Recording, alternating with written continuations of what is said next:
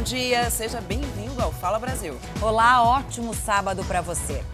Na primeira noite depois da prorrogação da quarentena em São Paulo, alguns moradores desrespeitaram o isolamento social. Carga de 525 mil testes rápidos para o coronavírus chega ao Brasil. Essa edição do Fala Brasil de sábado vai ser especial. Até o meio-dia teremos uma cobertura completa sobre a pandemia do coronavírus, com a participação de especialistas ao vivo. Voltamos já. Estamos de volta e mais de 300 médicos fazem consulta virtual de graça para pacientes com sintomas ou que já foram diagnosticados com a Covid-19. A iniciativa é para não sobrecarregar ainda mais o sistema de saúde público e particular. Parece nome de filme: Missão Covid. Tecnologia também não falta. Um site na internet e duas pessoas conectadas. Uma delas se apresenta assim. Olá, meu nome é Leandro, sou médico da Missão Covid e vou fazer um atendimento agora por telemedicina. É isso mesmo que você ouviu: telemedicina. E se de um lado tem um médico, do outro, um paciente com sintomas de infecção por coronavírus. Seja bem-vindo à Missão Covid. O que eu falo? O que eu posso te ajudar? A febre começou há quantos dias? Um dia. que mais? Tem tosse seca, cansaço no corpo, falta de ar, a consulta é sigilosa, usada para acompanhar os pacientes com os sintomas mais brandos. Mas o contato virtual também monitora a evolução da doença e os médicos ficam atentos aos casos em que o paciente terá que ser encaminhado às unidades de saúde para uma possível internação. 300 médicos voluntários já se cadastraram e fazem os atendimentos de graça. Tudo ideia do Cristiano, especialista em inovação o atual cenário de isolamento social que a gente vive, eu acredito que a inovação digital ela é uma grande aliada. A orientação médica por telemedicina ajuda a não sobrecarregar ainda mais o sistema público de saúde e também o particular. Então, se você é paciente, vai ser um prazer, uma honra te atender. E se você é médico e quiser participar desse projeto, entre no nosso site missãocovid.com.br. Parabéns, doutor Leandro. Parabéns. Que ideia especial. Nesta edição do Fala Brasil, você terá todas as informações. É uma edição especial e até o meio-dia teremos uma cobertura completa sobre a pandemia do coronavírus, com a participação de especialistas convidados ao vivo. E você pode e deve participar do nosso jornal enviando sua pergunta pelas redes sociais do Fala Brasil ou pelo WhatsApp. Na sua tela está o número que é super fácil: 11 99 779 7777. Até as lojas consideradas essenciais sofrem as consequências da pandemia. As farmácias estão passando aperto para manter o estoque de remédios e avisam: há risco de falta de medicamentos. Olhando assim, nem tem tanto movimento. Até parece que os estoques estão garantidos. Mas tem farmácia que já começa a sentir os reflexos da pandemia. Alguns medicamentos já estão em falta nas prateleiras. O Marcelo é hipertenso. Diz que não mede esforços para manter uma vida saudável, porém depende de remédios para ter uma rotina normal. A cartela de comprimidos está no fim. Daí bateu o desespero. E lá foi ele rodar pela cidade para encontrar o que precisa. E veio o alívio. Foi um milagre, foi uma coisa que aconteceu que, entendeu? Me acalmou agora, porque eu tenho duas caixas em casa. Mas e quem não tem? Como é que faz? Conseguir matéria-prima é a principal dificuldade dos laboratórios brasileiros. Neste cenário, a alta do dólar inviabiliza a compra desses produtos. Isso quando são encontrados, porque a Índia, maior produtora de insumos farmacêuticos do mundo, impôs quarentena a mais de um bilhão de pessoas.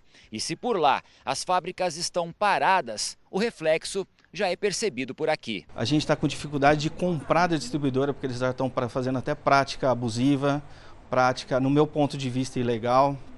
Eles estão fazendo para a gente comprar medicamento, estão fazendo venda casada. Eu compro um medicamento para poder comprar o outro, né? Para quem faz uso de medicamentos contínuos, algumas medidas foram tomadas durante o período de quarentena. Os pacientes que são portadores de doenças crônicas, como doenças é, do coração, hipertensão, diabetes, algumas doenças respiratórias, alguns, alguns tipos de câncer, é, as farmácias estão autorizadas a receber, mesmo que a receita esteja vencida. As receitas estão com uma validade prolongada.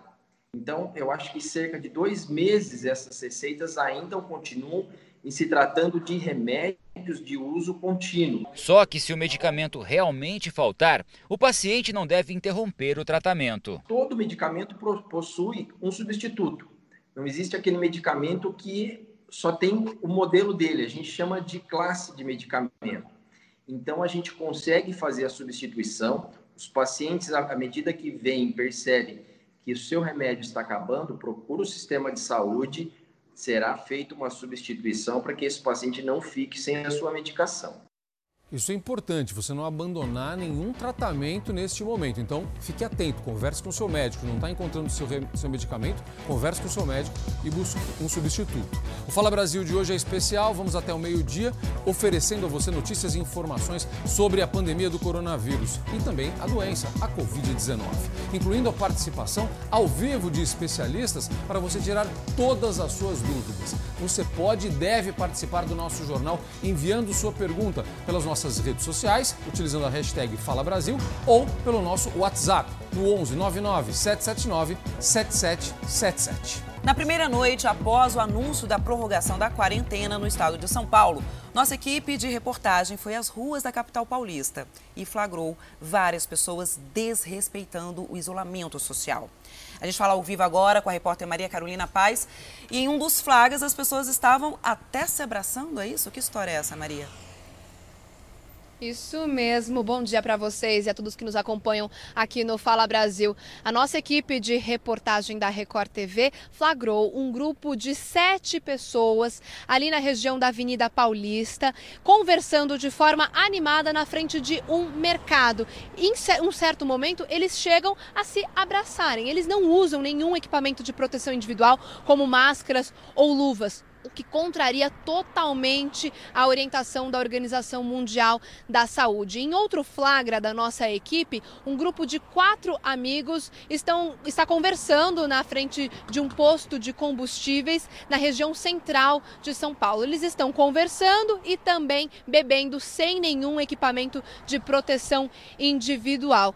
Lembrando que é extremamente importante as pessoas respeitarem o isolamento social e a quarentena. Esses bares e casas noturnas que estão fechados, essas pessoas que querem burlar a quarentena estão procurando esses serviços essenciais, que são os estabelecimentos que podem continuar abertos, como mercados e postos de combustíveis. Mas a gente tem que relembrar que, mais uma vez, esses serviços essenciais não servem para essa aglomeração de pessoas. As pessoas devem ficar em casa para que a curva de transmissão do vírus diminua cada vez mais.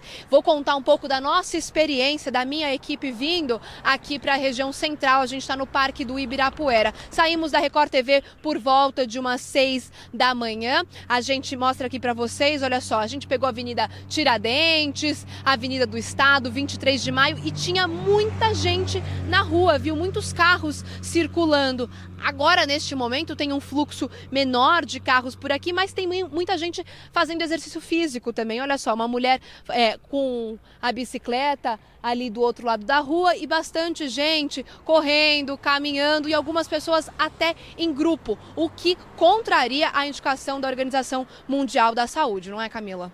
Pois é, né? Eu também vi uma movimentação maior de carros quando eu estava vindo aqui para a Record. Sobre esse grupo aí, só faltava eles beberem no mesmo copo, né? Eles, acho que eles não entenderam que é, o que é o isolamento social. É. Bom, mas não foi só esse tipo de flagra que a nossa equipe registrou, né, Maria? Agora eu te dou um bom dia, o meu bom dia. Um baile funk também aconteceu durante essa madrugada?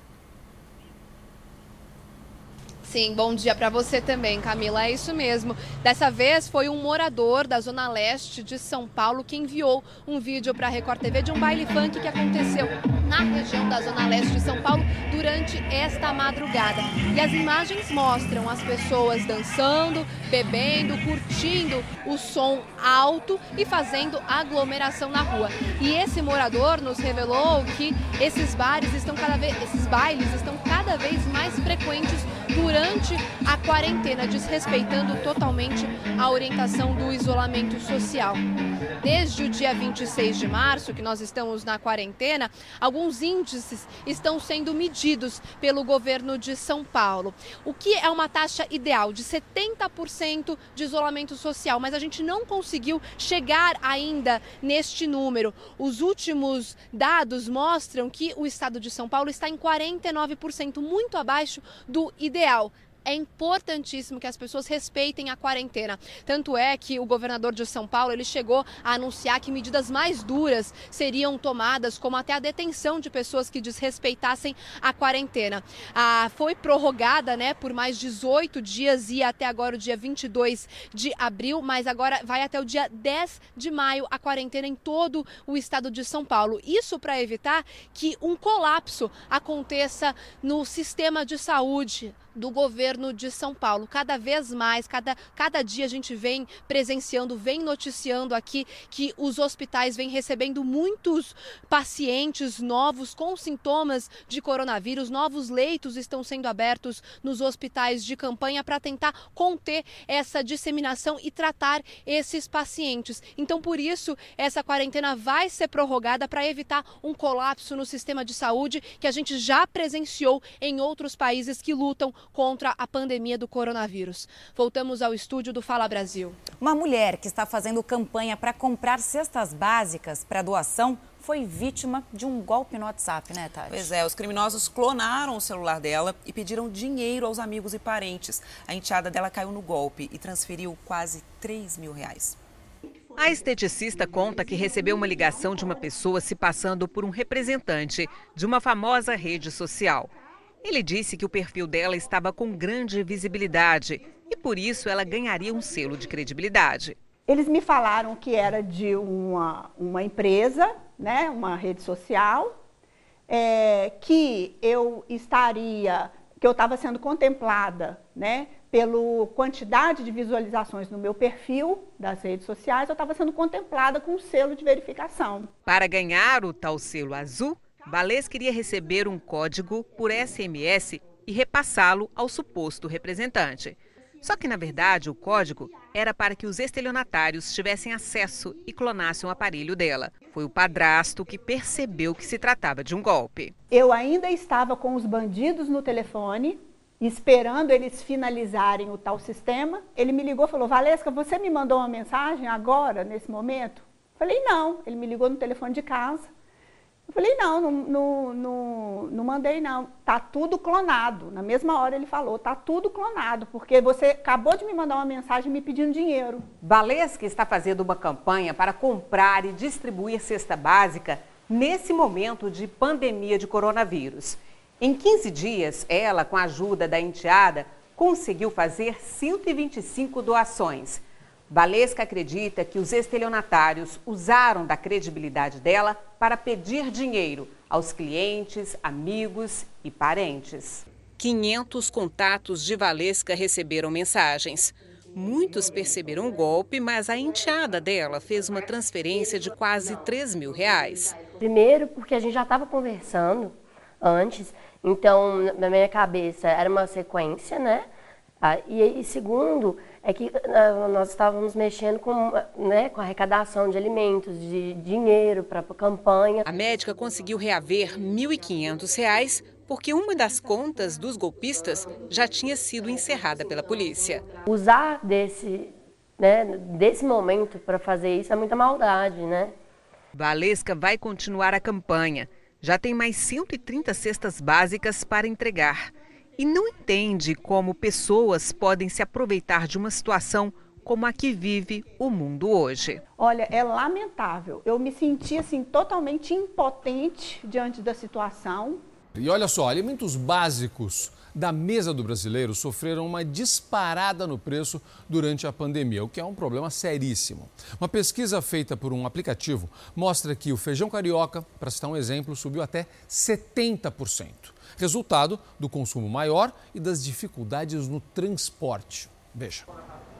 Os consumidores, de um modo geral, viram que o poder de compras caiu nos supermercados. Infelizmente, os básicos todos estão bem salgados. Estou até assustada, né? Porque como é que faz? Uma pesquisa realizada com informações dos próprios consumidores do aplicativo gratuito com oferta entre os dias 7 e 12 de abril confirma o aumento do preço dos produtos dos supermercados.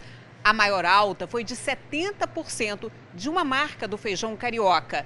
Subiu de R$ 5,51 para R$ 9,37. O diretor do site Mercado Mineiro explica que a alta dos produtos se deve a alguns fatores que envolvem a pandemia do coronavírus. Por exemplo, a maior procura por alimentos e a dificuldade no transporte e mais escasso, porque muita gente está em casa também, muito caminhoneiro está em casa. Quando a distribuição dos produtos também nos supermercados gerou um custo maior. E, obviamente, o supermercado vendo ali uma, uma demanda muito grande pelos produtos, acabou que reajustou o preço. E a troca de informações entre os 52 mil usuários do aplicativo de ofertas também é importante para saber em qual supermercado encontrar os produtos mais baratos. Por isso que é muito importante nesse momento a gente deixar um pouco até mesmo o egoísmo de lado e passar sim informações quando precisa para outros consumidores. Difícil, né? Bom, a Caixa deu início ao pagamento escalonado do auxílio emergencial destinado aos trabalhadores informais, microempreendedores individuais, autônomos e desempregados em situação vulnerável. O saque em dinheiro começa no fim do mês. Pois é, o repórter Alessandro Saturno conversou com exclusividade com o presidente da Caixa, Pedro Guimarães, para tirar dúvidas sobre esse benefício concedido pelo governo. Serão quase 5 bilhões de reais. Essa ajuda emergencial do governo será paga a 9 milhões e 400 mil pessoas. O pagamento começou a ser feito na quinta-feira da semana passada, mas esse crédito inicialmente só poderia ser usado no pagamento de contas, por exemplo. Agora, o saque em dinheiro começa a partir do dia 27 de abril. Para esclarecer melhor é, essa questão dessa ajuda emergencial que o governo vai oferecer às pessoas, principalmente trabalhadores informais, nós estamos aqui com o presidente da Caixa, o senhor Pedro Guimarães. Presidente, eu queria inicialmente começar falando desse pagamento em dinheiro. Dia 27 de abril, como é que a pessoa vai fazer para poder sacar esse dinheiro? Perfeito. Dia 27 até o dia 30, pode ir no ATM, nas lotéricas. No dia 27, quem nasceu em janeiro, fevereiro ou março. Aí no dia 28, abril, maio ou junho, por aí até o dia 30. O primeiro grupo, o Bolsa Família, que não muda absolutamente nada. Continuam os 10 últimos dias úteis de todo mês. E vamos pagar ao redor de 14 milhões de pessoas. Então, este grupo do Bolsa Família não precisa realizar nenhum tipo de cadastramento, porque esse cadastro já existe no Ministério da Cidadania.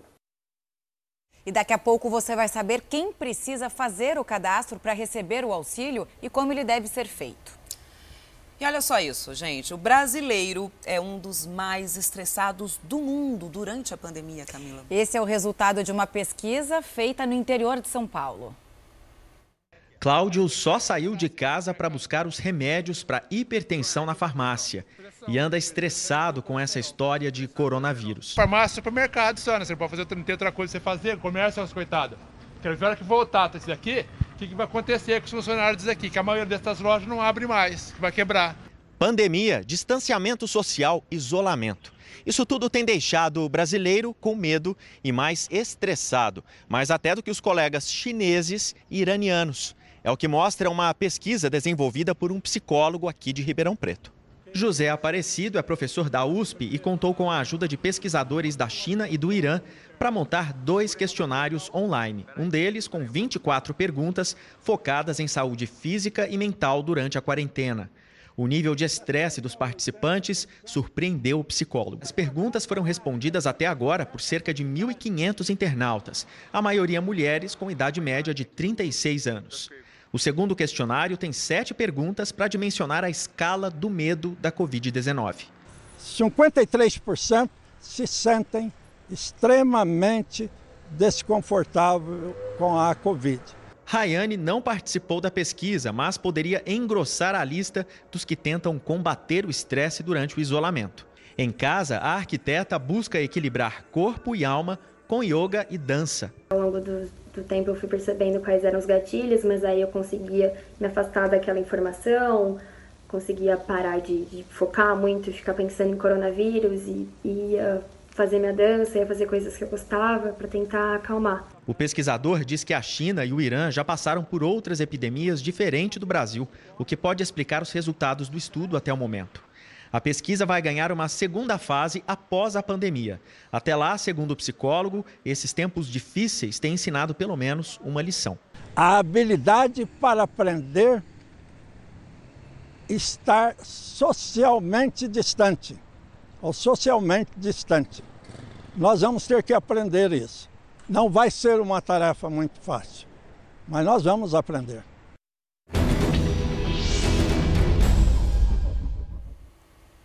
Para os pais, o motivo de tanto estresse é segurar os filhos dentro de casa durante a quarentena. Uma tarefa que também muitas vezes não é fácil. Não, não é nada fácil, né? O que os pais precisam saber sobre o coronavírus? Como proteger bebês e crianças? Como lidar com a saúde deles nessa estação em que os problemas respiratórios ficam mais frequentes todos Sem os anos, dúvida. né, Camila? Para responder essas e outras perguntas, nós convidamos o pediatra Fábio Watanabe. Doutor Fábio, muito bom dia para você. Bem-vindo ao Fala Brasil. Qual a orientação para os pais nesse momento, doutor? Bom dia a todos. É, é um momento difícil para todos, né? É, pensando como pediatra e envolvendo o cuidado da criança, é, nós temos que pensar que a criança, assim como todos, como os adultos, os pais, a família é, como um todo, está. A criança está numa situação de estresse, uma situação diferente do habitual. A primeira coisa importante para essas famílias é entenderem que os seus filhos, de acordo com a idade, eles também estão com medo, estão ansiosos é, com o que está acontecendo, com essa quebra de rotina tão importante. É, a saída das escolas, é, a redução da equipe de cuidados, de, a rede de apoio que essa criança tem em casa é, de um modo geral, é, o contato com os avós. Então, a mudança que aconteceu de forma tão abrupta assusta as crianças também de um modo geral. Então as crianças elas precisam entender é, o que, que, está acontecendo. É, isso tem que ser conversado em linguagem apropriada, mostrado através de cartilhas e desenhos, é, de forma que a criança entenda o motivo de estar em casa. Além disso, pensando que a criança antes da pandemia ela tinha uma rotina muito bem estabelecida, então o horário de acordar, o horário de se alimentar, de ir para a escola, de fazer as tarefas do dia, é, nesse momento em que a família está dentro de casa, é, em quarentena, é importante que essa rotina seja restabelecida. Claro que de forma diferente, uma forma adaptada é, ao novo cenário, é, mas precisa existir de certa forma, uma orientação, uma, uma regra ali para que a criança entenda quais são os próximos passos do dia. Então, um painel, por exemplo, é, com as atividades, com a, as demandas necessárias, é, isso pode ajudar nesse momento é, difícil que as famílias estão vivendo. Além disso, é, é, ter calma. Os pais precisam passar essa calma para os filhos, mostrar que dentro de casa eles estão protegidos e que ali é o melhor lugar, o melhor local, a melhor situação para eles estarem, né? Tem uma outra questão que acho que é interessante num momento como esse, que é uma oportunidade também que os pais estão tendo. Com a correria do dia a dia, com pais que trabalham, pais e mães que trabalham, muitas vezes não acompanham de perto o dia a dia das crianças. A gente sempre tem que ver o lado positivo das coisas. É uma maneira de acompanhar, e no caso dos pais que estão é, ajudando na educação dos filhos, na educação para aquelas crianças que estão fazendo educação à distância, isso é uma oportunidade que talvez é, um pai não tivesse essa chance. Normalmente ele só está com os filhos em casa no período de férias, jamais no período escolar, jamais acompanhando o dia a dia dessas crianças. Dá para a gente também encontrar um lado positivo nesse momento, doutor? Com certeza, com certeza. É, é, é, o melhor cenário, né? A gente encontrar e ver essa situação que nós fomos colocados de forma abrupta é, pelo lado positivo, é, percebendo que nós estamos mais próximos dos nossos filhos, que podemos acompanhar o desenvolvimento, a educação, os cuidados é, com outro olhar, né, um olhar é, de proximidade mesmo. Isso é uma oportunidade que nós estamos tendo e nós temos que valorizá-la. É claro que isso gera uma dificuldade para a família. A família muitas vezes ela está se dividindo entre os cuidados do, dos filhos, os cuidados da casa é, e mantém muitas vezes os seus trabalhos à distância. É, e essa organização de rotina da família não é tão simples. Então, nós não podemos só organizar a vida do filho, a gente tem que organizar a rotina da família mesmo, para que a distribuição desses cuidados, a distribuição é, dessas tarefas é, não sobrecarregue os pais que estão numa situação de uma preocupação em dobro. Os pais eles estão preocupados consigo, com a, com a própria a eh, saúde e com a dos filhos, que podem ter uma fragilidade maior. Então, nós temos de fato que pensar é, que a, o cenário que os pais foram colocados tem lados muito positivos, tem dificuldades, é, mas o mais importante é a gente ter paciência e calma para lidar é, com essa situação da melhor forma possível. Nós estamos conversando ao vivo com o Dr. Fábio Atanabe, pediatra, nos dando dicas importantes para as famílias que estão numa situação que não viveram antes esse confinamento com os filhos dentro de casa e, e por isso estamos oferecendo alguma ajuda com informação que é fundamental neste momento. E a gente pediu aos nossos telespectadores para mandarem perguntas sobre o coronavírus e temos algumas dúvidas aqui, viu, doutor? Vamos lá, coloca a primeira pergunta na tela aqui. O irmão da Letícia tem apenas 5 aninhos e ela conta que ele tem que ele tem, perdão, deficiência de hormônios, tem alguma alteração hormonal e que também sofre com asma. Quais os cuidados específicos necessários com ele, com o irmãozinho da Letícia, doutor? É, os cuidados com o irmão da Letícia e a, a gente pode ampliar é, essa resposta para todas as crianças aí é, menores de 5 anos, é, são os cuidados de prevenção. O que nós temos que priorizar nesse momento que nós estamos é evitar da melhor forma possível que ele tenha contato com o vírus. A partir do momento que ele tenha o contato, é claro que a idade aí dos 5 anos de idade ou menos, é, as doenças crônicas, como ó, as citadas é, dentro do, da pergunta da Letícia, elas podem aumentar o risco de doença mais grave. Os estudos, até o momento, da parte pediátrica, eles são menores, o número de crianças avaliada é menor, é, no entanto, o desfecho, a gravidade, a mortalidade parece ser mais favorável no grupo pediátrico. Não temos ainda uma justificativa muito clara é, para essa resposta, para essa questão das crianças terem um certo fator de proteção. É, mas o que nós já sabemos é que não ter contato com o vírus neste momento, em que existe uma carência de serviços de saúde para atender toda a população doente, é, é o nosso foco principal. Então, para o irmão da Letícia e para todas as crianças que têm um diagnóstico de uma doença crônica, de uma deficiência, de uma síndrome, é, o importante é a prevenção, então orientar a criança sobre o isolamento social, o motivo e a importância, é, orientar sobre os cuidados de higiene de mão e das vias respiratórias, é para que a gente consiga mantê-lo protegido a partir disso. Você está acompanhando a entrevista com o Dr. Fábio Watanabe, pediatra, dando várias dicas para as famílias que estão com seus filhos em casa, falando não apenas da prevenção, dos cuidados para evitar a contaminação pelo coronavírus, mas também sobre a rotina das famílias.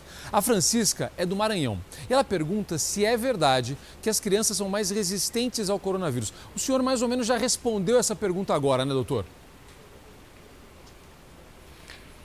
É, o que a gente já sabe, e é claro que a descrição da evolução natural de uma doença, ela demanda tempo. Nós, nós estamos conhecendo o coronavírus e na pediatria ainda mais. Pelo menor número de casos, estudos é, reduzidos, é, nós estamos ainda entendendo o comportamento desse novo vírus na criança. É, então, não, o que nós sabemos é que as crianças elas têm a infecção pelo coronavírus. No entanto, os sintomas que elas apresentam, a necessidade de internação é menor. É, portanto, é, aparentemente as crianças elas têm uma resistência é, a ter esse desfecho mais grave. Isso não significa que nós temos que baixar a guarda, que nós temos que reduzir o nível de prevenção, porque apesar de uma frequência menor de gravidade, ela existe. Né? Então, existindo essa porcentagem, mesmo que baixa, nós não, que, não, nós não queremos que dentro da nossa casa essa estatística seja é, prevalente e que aconteça. Então, a prevenção, com certeza, é a nossa melhor arma. Doutor, é, uma pergunta importante é sobre o uso da máscara nas crianças. Eu tenho visto algumas pessoas que estão vendendo, fabricando, já fazendo modelo menor para criança, porque nesse desespero, seguindo a nova orientação do uso de máscaras por todas as pessoas, se a gente estava improvisando, amarrando, colocando a máscara do adulto, ficava sobrando e agora já estão adaptando e fazendo a máscara. É importante nesse uso da máscara, que hoje é recomendado para todos, uma que seja do tamanho do rosto da criança, doutor? Com certeza. É, a máscara, para ter um fator de proteção, é, para ser eficaz, ela tem que ser usada de forma adequada. É, e além disso, nós temos que ter cuidado para que essa máscara não ofereça mais riscos do que benefícios. Por exemplo, é, para as crianças menores de 2 anos, algumas orientações já vêm demonstrando que o uso da máscara pode oferecer, oferecer algum risco, por exemplo, de sufocamento, é, ou essa criança vai manipular a máscara com uma frequência maior e pode se contaminar. Então, nos menores de 2 anos, de um modo geral, temos que ter cuidado. É, e quando for sair de casa por uma necessidade muito importante, talvez utilizar outros recursos como o carrinho, o bebê conforto, com algum tipo de tecido que possa cobrir e manter a distância social. Nas crianças acima de dois anos que vão utilizar a máscara, elas precisam entender por que estão utilizando. Os pais têm que ser uma referência para que elas é, percebam que eles também estão de máscara, então que tudo bem, é, que elas podem utilizar esse recurso. E elas precisam entender que elas não podem manipular. Então, e precisa de uma conversa importante antes do uso desse recurso. Mas a máscara, ela é importante sim, porque as crianças, pensando nisso que nós falamos, que elas podem ter sintomas mais leves, é, elas podem ser transmissoras é, dentro da população. Então a máscara teria essa função de evitar que elas transmitam para outras pessoas. Mas muito importante esse alerta que o senhor fez sobre as crianças com menos de dois anos. Muito importante, doutor. Nós estamos conversando com o doutor Fábio Atanabe, que é pediatra. Ele continua aqui com a gente no Fala Brasil e a gente volta daqui a pouquinho a conversar com ele com outras perguntas dos telespectadores. Siga mandando as suas perguntas para a gente. Obrigado, viu, doutor Fábio? Siga mandando as suas perguntas. Tá aí o nosso WhatsApp, é o 11 99 779 7777. Tati. O número de pessoas que perderam a vida por causa da Covid-19 segue aumentando em todo o país. Aqui no Brasil, são mais de 34 mil infectados e 2.171 mortos. São Paulo é o estado com mais casos de coronavírus e também o que tem mais mortes. A gente fala ao vivo agora com o repórter Lucas Carvalho. Quantas pessoas morreram no estado até agora? Lucas, bom dia para você. Oi, um ótimo dia para você também, para quem acompanha o Fala Brasil. Segundo o último balanço divulgado pelo Ministério da Saúde, 928 pessoas morreram só aqui no estado de São Paulo. Foram 320 novas vítimas desde a última segunda-feira. Isso quer dizer que a cada meia hora uma pessoa perde a vida aqui no estado de São Paulo. Desde ontem foram 75 óbitos por Covid-19. Esse mesmo balanço aponta que a maioria das vítimas é do sexo masculino, que quase 80% das pessoas que morreram, elas tinham mais de 60 anos de idade, portanto, estavam no chamado grupo de risco. O Ministério da Saúde diz que a taxa de letalidade da doença é de 6,4% e afirma também que no estado de São Paulo são mais de 12 mil casos confirmados, são 12.841 casos registrados até o momento. Voltamos ao estúdio do Fala Brasil. Tenho recebido muita ligação de empresários, de vários profissionais que hoje têm uma condição privilegiada num momento tão difícil e que estão querendo ajudar. Ontem mesmo, um amigo meu que é de uma empresa de produtos químicos, um grande grupo brasileiro, ele fez até uma videochamada comigo dizendo que ele vai começar essa semana. Ele montou, ele adaptou uma parte da empresa dele, eles construíram uma cozinha industrial e eles vão distribuir alimento no centro de São Paulo para os moradores de rua que hoje não tem nem os restaurantes que às vezes passavam alimento para eles. Ele falou: não quero divulgar, não quero que ninguém saiba quem está fazendo. Já conversamos com a subprefeitura, falamos com, com a delegacia ali para garantir a segurança, mas a gente precisa ajudar essas pessoas. É um momento que a gente tem que se ajudar. Então, como o Câmera Record vai mostrar, a solidariedade está crescendo no Brasil. E a gente vai aprender muito com essa história toda, viu? Sem dúvida. Bom, vamos agora para um giro com informações do tempo por todo o Brasil, começando pelo Rio de Janeiro. A Aline Pacheco já está aí com a gente, né, Aline? Muito bom dia para você. Mesmo em casa, sem poder curtir as praias, mas como vai ser aí o fim de semana do Carioca?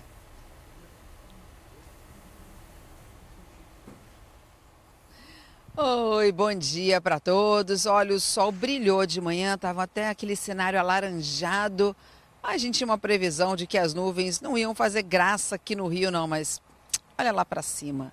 Apareceram. Os floquinhos estão aí fazendo um pouquinho de sombra, mas vai esquentar, viu? A nossa mínima hoje começou nos 16, vamos chegar até 26 graus. E aí o domingo, gente, a previsão é igualzinho, sem chuva, com muito mais sol do que nuvens. Vamos soprá-las para bem longe, mas a gente tem que confessar uma coisa. Vindo aqui para o Rio Centro, daqui a pouco a gente vai entrar com outra notícia. Tinham vários grupos desse pessoal do pedal seguindo rumo à praia, assim como os surfistas. Tem gente que ainda não está se segurando muito e aí, claro, com o apelo da praia acaba dizendo: ah, eu vou cedinho, dou um mergulho e volto logo para casa.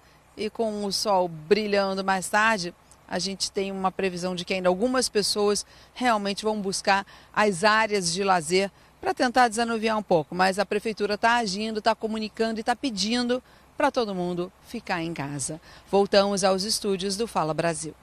E tem que respeitar, né? É tentador, ainda mais Rio de Janeiro, com sol, mas é importante para que a gente possa sair dessa logo. Obrigada, Aline. A gente vai agora para São Paulo, volta a falar com a Maria Carolina Paz. Maria, como que vai ficar a previsão para esse fim de semana aqui na capital paulista?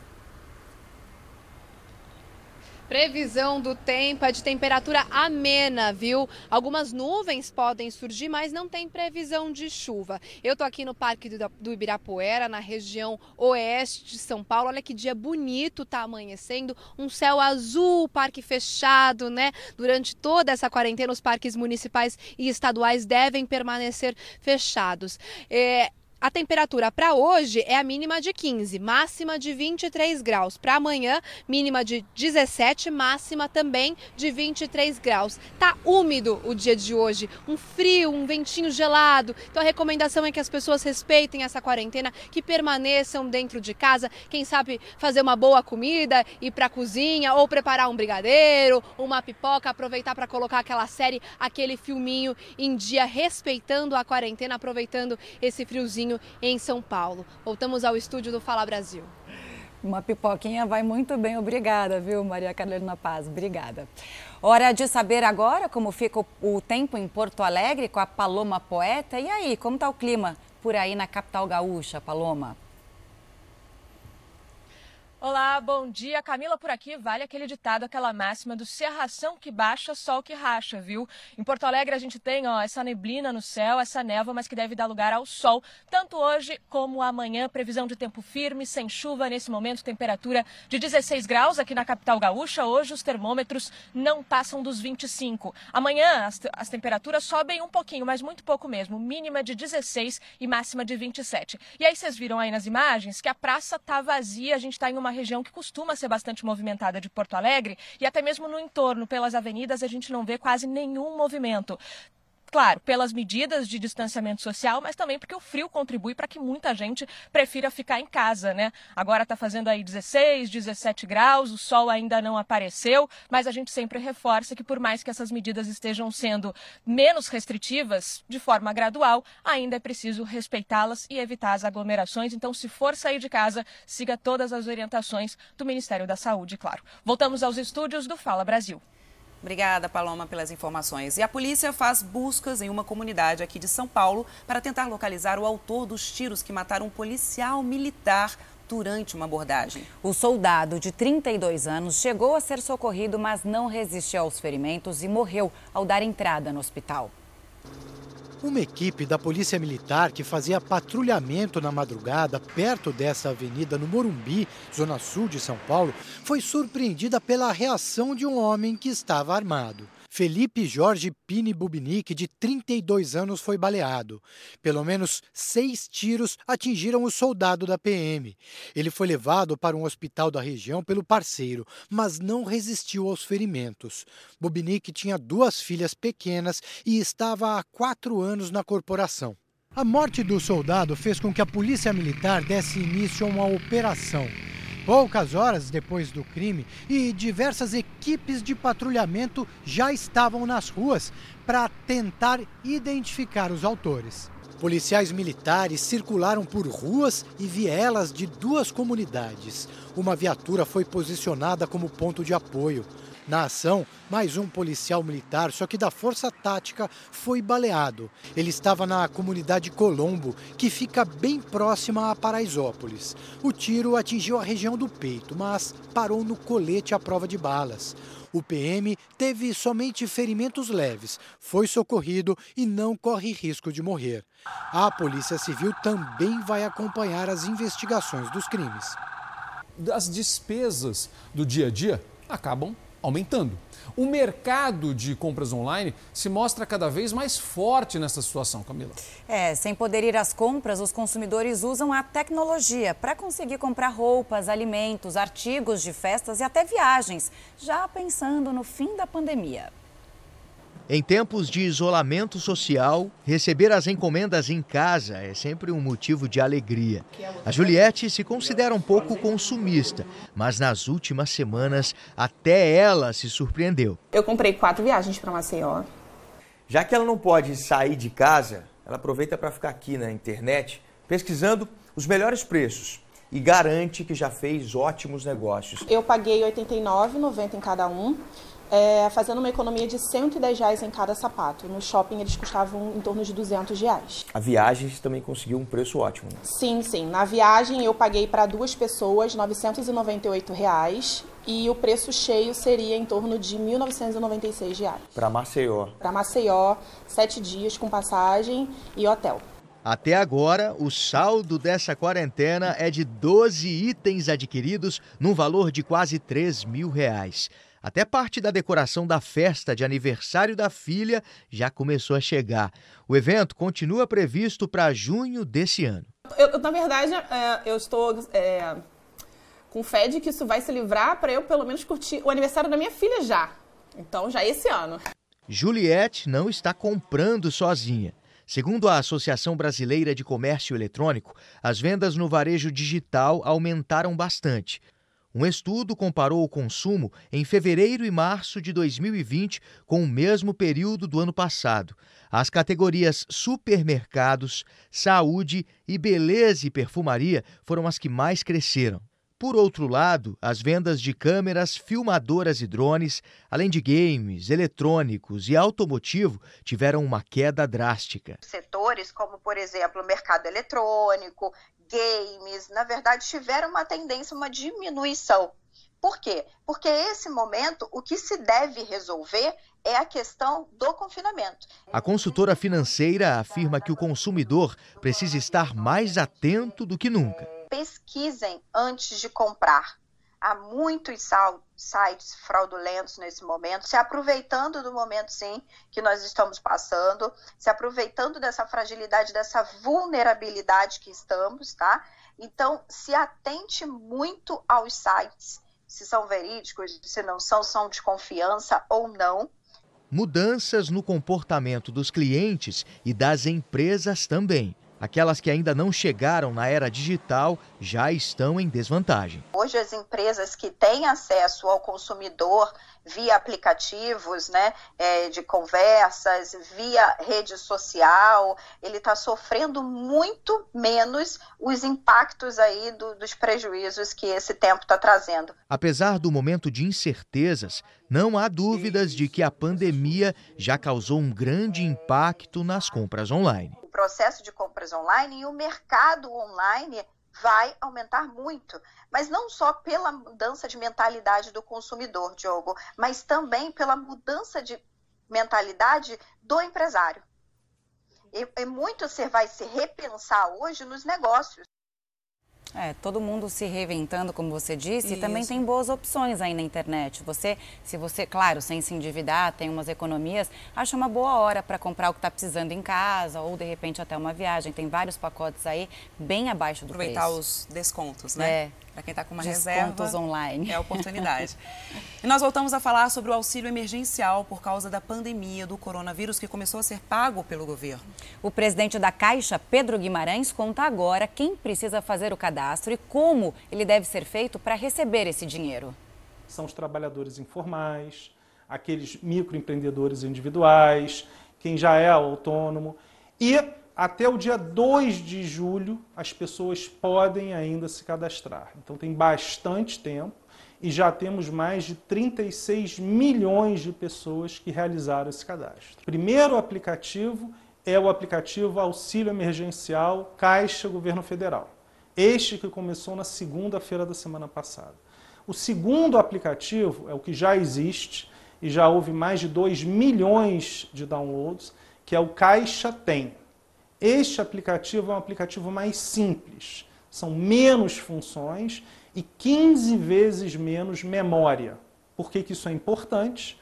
Porque com menos memória, pessoas que tenham um celular pré-pago é, e que obviamente têm menos dinheiro conseguem manusear sem ter esse problema financeiro. O aplicativo é totalmente autoexplicativo e por isso tão simples. Nós temos poucas funções no aplicativo, exatamente para fazer as coisas com muita tranquilidade, muita simplicidade e num passo a passo. Daqui a pouco você vai saber onde receber esse benefício dado pelo governo. Bom, muitos países estão em isolamento social há mais de um mês para tentar controlar a contaminação do novo coronavírus. E voluntários têm saído às ruas para animar um pouco o dia de quem só podia, como a gente viu aí na nossa reportagem, olhar pela janela. Na Espanha, um grupo que trabalha com proteção civil dançou para alegrar os moradores de um bairro na região de Madrid. Eles também distribuíram certificados especiais para crianças que fizeram aniversário em meio ao isolamento. Pacientes e funcionários de um hospital em Beirute, a capital do Líbano, receberam uma serenata. Os músicos foram erguidos por um elevador gigante pelos andares do prédio enquanto tocavam. O show foi uma homenagem aos médicos e enfermeiros. A equipe médica de um hospital na Itália também recebeu agradecimentos. Um violonista subiu no telhado para tocar uma canção para relembrar os mortos pelo Covid-19 e homenagear o trabalho dos profissionais de saúde. Na capital colombiana, os policiais montaram coreografias para chamar a atenção dos moradores. Três vezes por dia, eles colocam caixas de som nas ruas e dão aulas de zumba. Os oficiais disseram que o objetivo é passar uma mensagem de esperança para quem está confinado. Falando em janela, vamos abrir a nossa janela aqui do Fala Brasil com o giro de informações do tempo pelo Brasil. Vamos ao litoral paulista agora. Fernanda Burger está em Santos. Fernanda, bom dia para você. Como amanheceu o clima por aí? Conta pra gente. Olá, muito bom dia. Olha, até tem previsão de chuva para esse fim de semana aqui no litoral paulista, mas a chuva ainda não apareceu. O sábado amanheceu com sol, um sol entre muitas nuvens e temperatura agradável. 21 graus faz neste momento. Nós estamos aqui na Praia do Gonzaga, uma das mais frequentadas da cidade, mas está interditada, então completamente vazia. A gente pode perceber no horizonte que tem nuvens carregadas. O sábado deve ficar assim, nublado e pode garoar principalmente durante a noite. Domingo fica parecido, com mínima de 19 graus e máxima de 25. Voltamos aos estúdios do Fala Brasil. Obrigada, Fernanda. E de Santos para Salvador, como será que está o tempo por lá, hein? Fagner Coelho, bom dia para você. Conta para gente.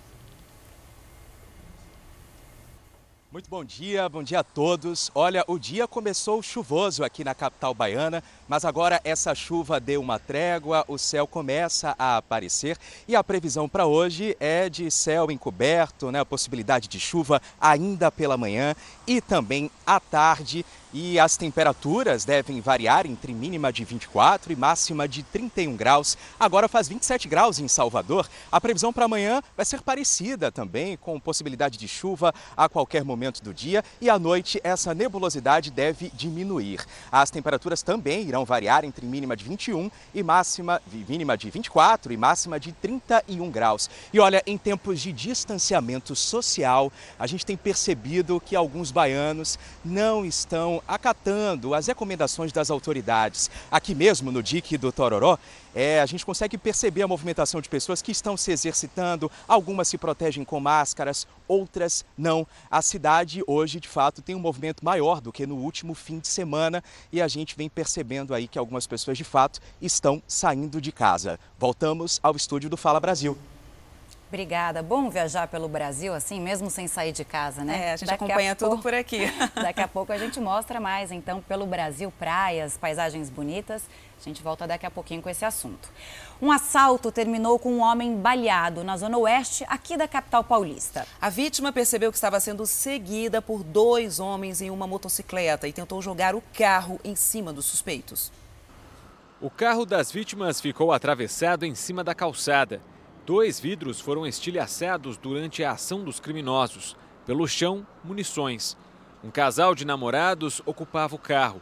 O assalto aconteceu quando eles voltavam para casa, na zona oeste de São Paulo. Segundo a polícia, o casal subia a rua quando o motorista percebeu que estava sendo seguido por dois homens em uma moto e que seria assaltado. Ele então reagiu, jogou o veículo contra os criminosos. Porém, os assaltantes não desistiram e fizeram vários disparos contra o carro. Ao menos dois tiros acertaram a vítima. Eles ainda vieram até o banco do passageiro, pegaram o celular da mulher e fugiram. O homem foi socorrido consciente para este hospital, mas o estado de saúde não foi divulgado. Já a mulher não ficou ferida. O local dos disparos ficou isolado para a perícia. Uma câmera do condomínio de casas que fica na mesma rua pode ter flagrado a ação. A polícia deve solicitar as imagens para identificar os assaltantes que conseguiram fugir. Nós voltamos a falar ao vivo com a repórter Maria Carolina Paz, que está circulando pelas ruas de São Paulo para saber se as pessoas estão respeitando a quarentena e quem precisa sair se está usando equipamentos de proteção. Onde você está agora, Maria Carolina? O que você já viu por aí? Oi, Zuca. Eu tô aqui na 9 de julho agora, indo em direção ao centro de São Paulo. A gente consegue ver que tem pouco carro por aqui e os pontos de ônibus estão vazios. Mas o que eu reparei para você falando sobre os equipamentos de proteção individual?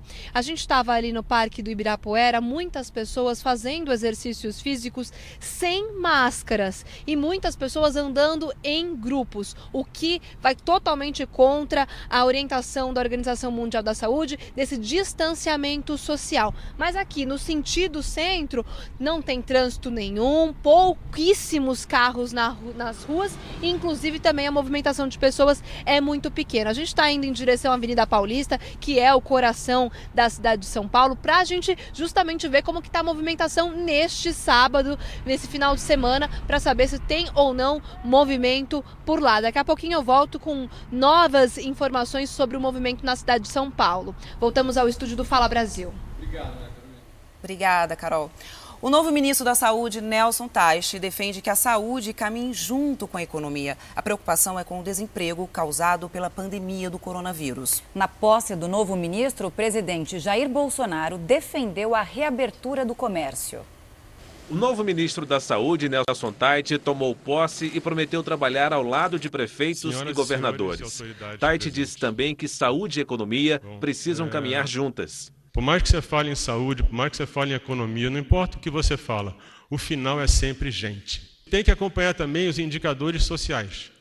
Porque, por exemplo, se a gente tiver mais desemprego de pessoas que vão perder o plano de saúde, isso vai impactar no SUS.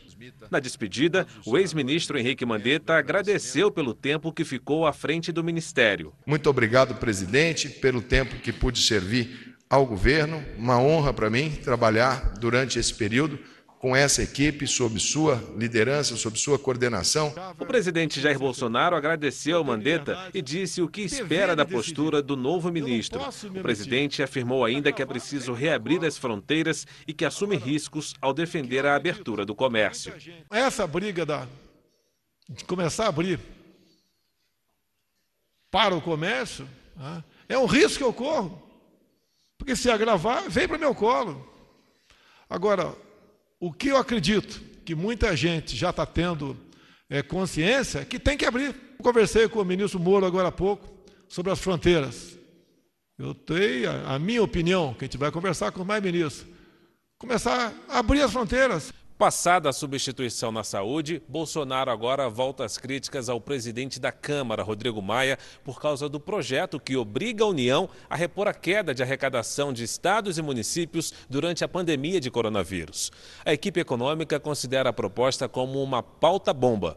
O Palácio do Planalto vai tentar evitar a aprovação do texto no Senado Federal. É da Câmara que pode sair a aprovação de um projeto polêmico que obriga grandes empresas a emprestarem dinheiro ao governo para combater a pandemia do coronavírus. Juristas e o setor industrial criticam a proposta e dizem que, se aprovada, ela vai dificultar o pagamento de salários e a retomada da economia. Mas o autor do projeto discorda. Esse projeto irá, na verdade, arrecadar né, recursos que poderão servir imediatamente para ajudar a combater o coronavírus. É uma situação de extrema gravidade. O presidente do Instituto dos Magistrados do Distrito Federal discorda do parlamentar. Walter Xavier diz ser um erro achar que o empréstimo compulsório é a solução para a crise que estamos vivendo. A pessoa que sustenta isso, com todo respeito, talvez esteja carecendo de informações não diria nem de informações econômicas, mas informações da realidade dos fatos da vida. Quer dizer, talvez a pessoa esteja vivendo uma bolha e não percebeu que aquelas pessoas que têm o maior poder aquisitivo, quem tem mais poder de compra, efetivamente tem mais possibilidade também de repassar essa conta. A solução pode funcionar hoje, mas com certeza amanhã a conta vem. Para não engordar muito, o negócio, claro, é fazer exercícios. Mas como as academias estão fechadas, a alternativa é fazer em casa mesmo. Eu tenho tentado é, manter aí essa rotina de treino. O Zuca já confessou aqui que também. Camila vai entrar para o nosso time. O repórter Bruno Piscinato está com o preparador físico Juliano Esperança para dar essas dicas para a gente, né? Para gente se exercitar em casa. Você tem feito treino em casa, Bruno? Oi, Tati. Olha, tô falando só com atletas, né? Você, o Zuca, a Camila em breve. Olha, eu também tenho tentado fazer meus treinos em casa, adaptando. E o que a gente vai tentar mostrar aqui é exatamente isso. O Juliano tá aqui do meu lado, Juliano Esperança, ele é personal trainer, ele é especialista na fisiologia do esporte. Ele tem um método de 12 minutos de exercício, né, Juliano? Exatamente. E, e, a gente vai mostrar aqui hoje exercícios para todo mundo, para dona de casa, para o idoso, coisas simples e que podem fazer a diferença. Exatamente. Vamos lá, um primeiro, para a gente usar coisas também que tem na casa de todo mundo. Tem aqui uma cadeira. Exato. O que, que a gente pode fazer com uma cadeira, Juliano? Um, exercício, um dos exercícios mais famosos é o agachamento. Agachamento, que é o ato de muitas vezes sentar? O sentar levantar. A função, né, entender que o agachamento ele tem uma função para o nosso dia a dia, que é o sentar levantar. Seria basicamente, então, a senhora que está aí. Que dona... precisa com... aprender a fazer o agachamento. Então, então, vai lá. Como que ela vai ter? Ela vai ter um guia que é usar a cadeira. Tá? Ela simplesmente senta e levanta uma pessoa que é despreparada do jeito que ela consegue. Muitas vezes a pessoa com idade ela vai ter que apoiar. Está sem o áudio do, do, do, do, preparador físico. Vamos acertar o áudio dele, vamos ligar e a gente volta a chamar você para a gente poder dar essas dicas que elas são super importantes para todos nós. Vamos só aguardar isso, acertar, consertar o áudio ali do microfone do preparador e a gente já volta a conversar com vocês. Camila dúvidas, quero perguntar para o preparador físico quem vai começar na quarentena a fazer exercícios, o que ele recomenda. É isso. Quero entrar para o time de vocês. Tá vendo? Vamos falar agora de uma polêmica que ganhou as redes sociais neste período de isolamento. Algumas pessoas falaram que reforçar a vitamina D, aquela que a gente ganha quando a gente toma um sol, pode fazer com que o corpo não pegue o coronavírus. Será? Só que não é bem assim, não. A vitamina D ajuda na imunidade, mas ela não é a cura ou faz a gente escapar do vírus. Os cuidados continuam sendo essenciais. Sol lá fora e todo mundo trancado em casa. É, a quarentena mudou a rotina de muita gente, mas não significa que está tudo bem, não. Ficar em casa longe da luz do sol pode prejudicar a saúde. Ficar sem ver a luz do dia também pode reduzir os níveis de vitamina D no organismo e prejudicar a imunidade. Ela tem ação desde é, na pele, no osso, que realmente é o mais consagrado e o, o que mais a gente tem estudos mostrando benefício, mas também tem é, no fígado, no coração, no rim, no pulmão e no sistema imunológico. Mas em tempos de isolamento, quase todo mundo tem falta dessa vitamina. O sol, quanto mais forte, melhor. Segundo os médicos, 10 minutos de contato com ele por dia já são suficientes para elevar o nível de vitamina D no organismo. Isso quando ele aparece, né? Aqui em São Paulo não é todo dia que tem sol. Se já é difícil para quem continua trabalhando na rua, como nós, jornalistas, imagina para quem está na quarentena. Mas será que a vitamina D protege contra o novo coronavírus? Estudos recentes de pesquisadores da Universidade de Turim, na Itália, apontam que a vitamina D pode ter ação preventiva contra o novo coronavírus. Comportano uma notável redução. A alta dosagem de vitamina D pode reduzir a produção da substância que, nesse momento, determina a complicação pulmonar provocada pela infecção do coronavírus. Per ciò che riguarda l'infezione da coronavírus. Os pesquisadores descobriram que todos os doentes crônicos com idade avançada avaliados na pesquisa tinham carência de vitamina D. Vale lembrar que a Itália é um dos países mais atingidos pelo novo vírus. Segundo o estudo, a vitamina tem papel ativo no sistema imunológico e reduz o risco de infecção respiratória de origem viral, caso do novo coronavírus. As declarações dos médicos italianos provocaram uma corrida pelo sol. Nesse momento é muito importante aí, né, gente? E a gente, sempre que pode, a gente toma um solzinho. A outra não pode ver água. Procura um cantinho na sua casa onde pega o sol legal, evite a aglomeração e aproveite essa maravilha que nasceu para todos. Não abro mão de tomar aquele solzinho né, diário, que é importantíssimo para nossa saúde, para a pele. É aqui que eu tenho passado é, alguns momentos do meu dia, refletindo, lendo bastante. Procure ao menos uma vez no dia, nem que seja por uma fresta, botar a cara no sol e ser feliz. Estou aqui tomando meu solzinho para reenergizar minha mente. Vitamina D aqui pro corpo, né, galera? É importante. Importante mesmo. Tudo comprovado pela ciência. E anota aí, tem horários indicados para o banho de sol diário. A vitamina D ela vai ser sintetizada muito mais é, nas horas de sol mais forte, entre 10 e 4 da tarde. É, quanto maior a área do corpo exposta à vitamina D, melhor. Nessa época de isolamento, é, 10 minutos de sol já são suficientes numa área grande de corpo, sem protetor solar, para que a gente tenha uma formação adequada de vitamina D na pele. Além do sol, alguns alimentos também ajudam a elevar os níveis de vitamina D no organismo e melhorar a imunidade para combater os sintomas do coronavírus. Gema de ovo, ostras, suco de laranja, que aliás também é rico em vitamina C e cálcio. Entre os peixes estão atum, salmão e sardinha. Cogumelos, bife de fígado e leite também podem ajudar a aumentar os níveis de imunidade e vitamina D. Há ainda medicamentos que são indicados pelos médicos, mas cuidado, o excesso de vitamina D também é ruim. Tem um risco de, de, de intoxicação. A intoxicação de vitamina D pode ser grave, pode levar à insuficiência renal, à convulsão e morte. A verdade é que nada é tão bom quanto o sol. O sol faz bem, é verdade é o melhor remédio para aumentar a taxa de vitamina D no organismo. Mas, segundo os médicos, a vitamina D não evita o contágio pela Covid-19 e nem a cura da doença, mas ajuda a aumentar a imunidade e reduzir os impactos do novo coronavírus.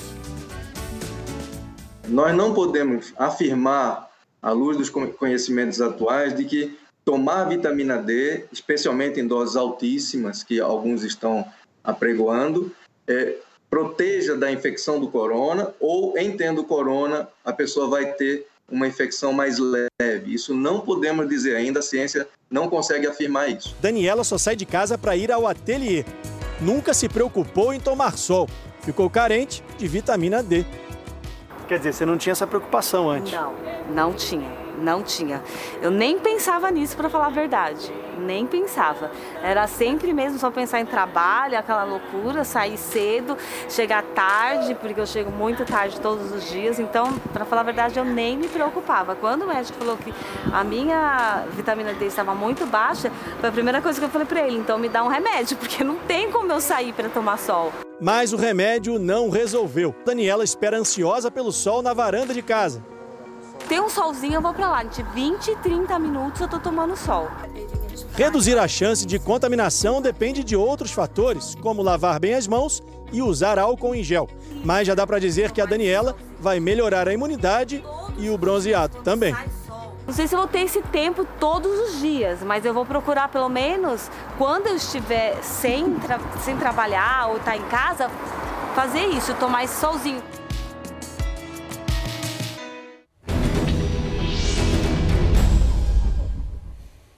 A cada entrevista, ouvindo os especialistas, a gente aprende mais e a gente aprende a se proteger. Por isso, o Fala Brasil deste sábado é especial. Vamos até o meio-dia trazendo todas as informações sobre o coronavírus para você.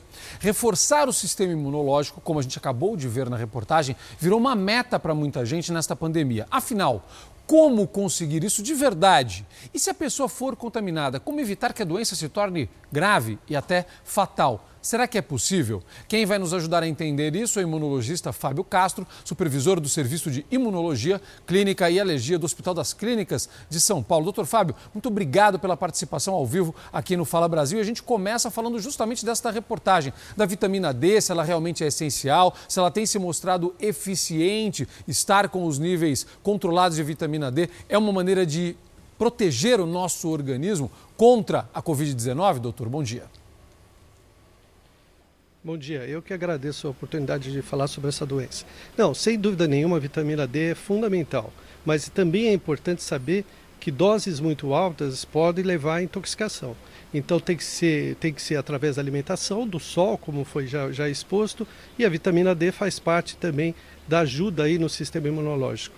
É, só, é, como também tem que tomar cuidado com a exposição excessiva ao sol de provocar problemas de pele. Mas a vitamina D como você perguntou, é muito importante.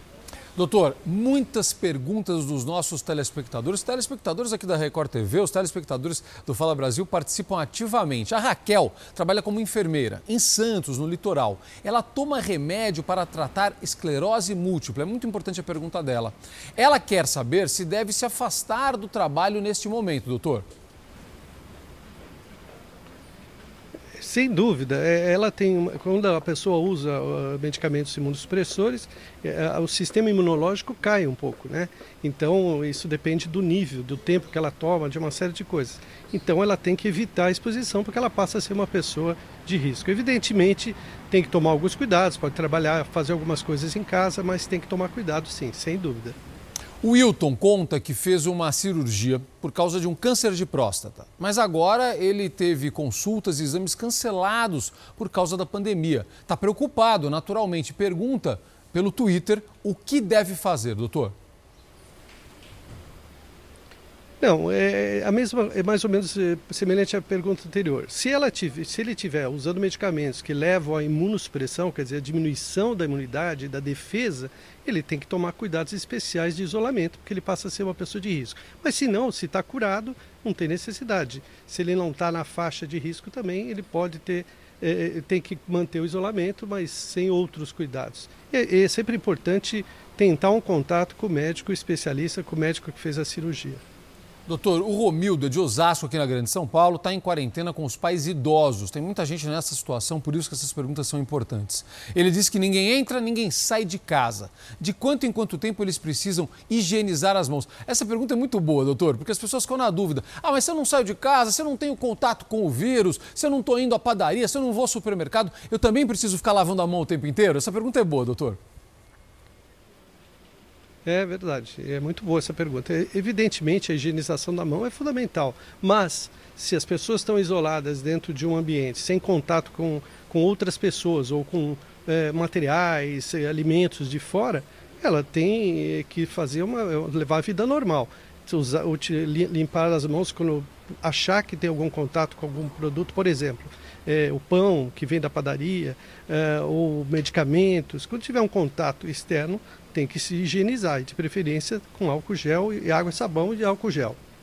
Estamos conversando ao vivo com o imunologista eh, Fábio Castro, participando com a gente deste Fala Brasil especial, com muitas dúvidas dos telespectadores. Vai mandando a sua pergunta, está ali o nosso WhatsApp no 1199 779 7777. Doutor, o Fala Brasil mostrou esta semana aqui uma corrida aos supermercados, aos produtores, pelas frutas que têm vitamina C. Então, laranja, limão, até aumentou o preço. Muita gente falando: ah, se coronavírus parece uma gripe, se é parecido, se eu tomar um monte de vitamina C, eu vou ficar protegido. Ajuda mesmo isso, doutor? Não, a pessoa não tem necessidade nenhuma de correr nem ao supermercado nem à farmácia. Tem que ser feito tudo com muita calma. A alimentação normal do dia a dia já dá o suplemento de vitamina C que a pessoa, suplemento de vitamina C que a pessoa é, necessita. Então não tem necessidade nenhuma de exagerar nessa corrida, coisa.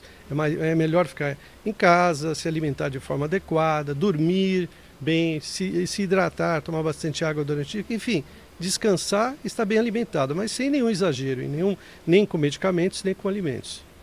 Na, a contramão disso, a gente mostrava agora há pouco uma reportagem, e é natural e a gente entende isso, estamos todos passando por isso, sobre uma certa compulsão alimentar, né, doutor? A gente fica muito tempo em casa, não tem jeito. Eu, eu fico, faço pipoca todo dia, doutor, é impossível, não consigo não fazer. Mas enfim, é, a gente tem um outro lado disso. Nosso sistema imunológico, a gente está falando da boa alimentação, dos cuidados com a boa alimentação, mas se a gente exagerar em outras coisas, a gente pode criar um problema e baixar a nossa imunidade. E aí eu queria citar uma coisa específica que tem acontecido com muita gente nessa fase, a gente vê isso nas redes sociais, que é o consumo de álcool. Isso pode baixar a imunidade e atrapalhar a segurança do nosso organismo. Está correto, doutor?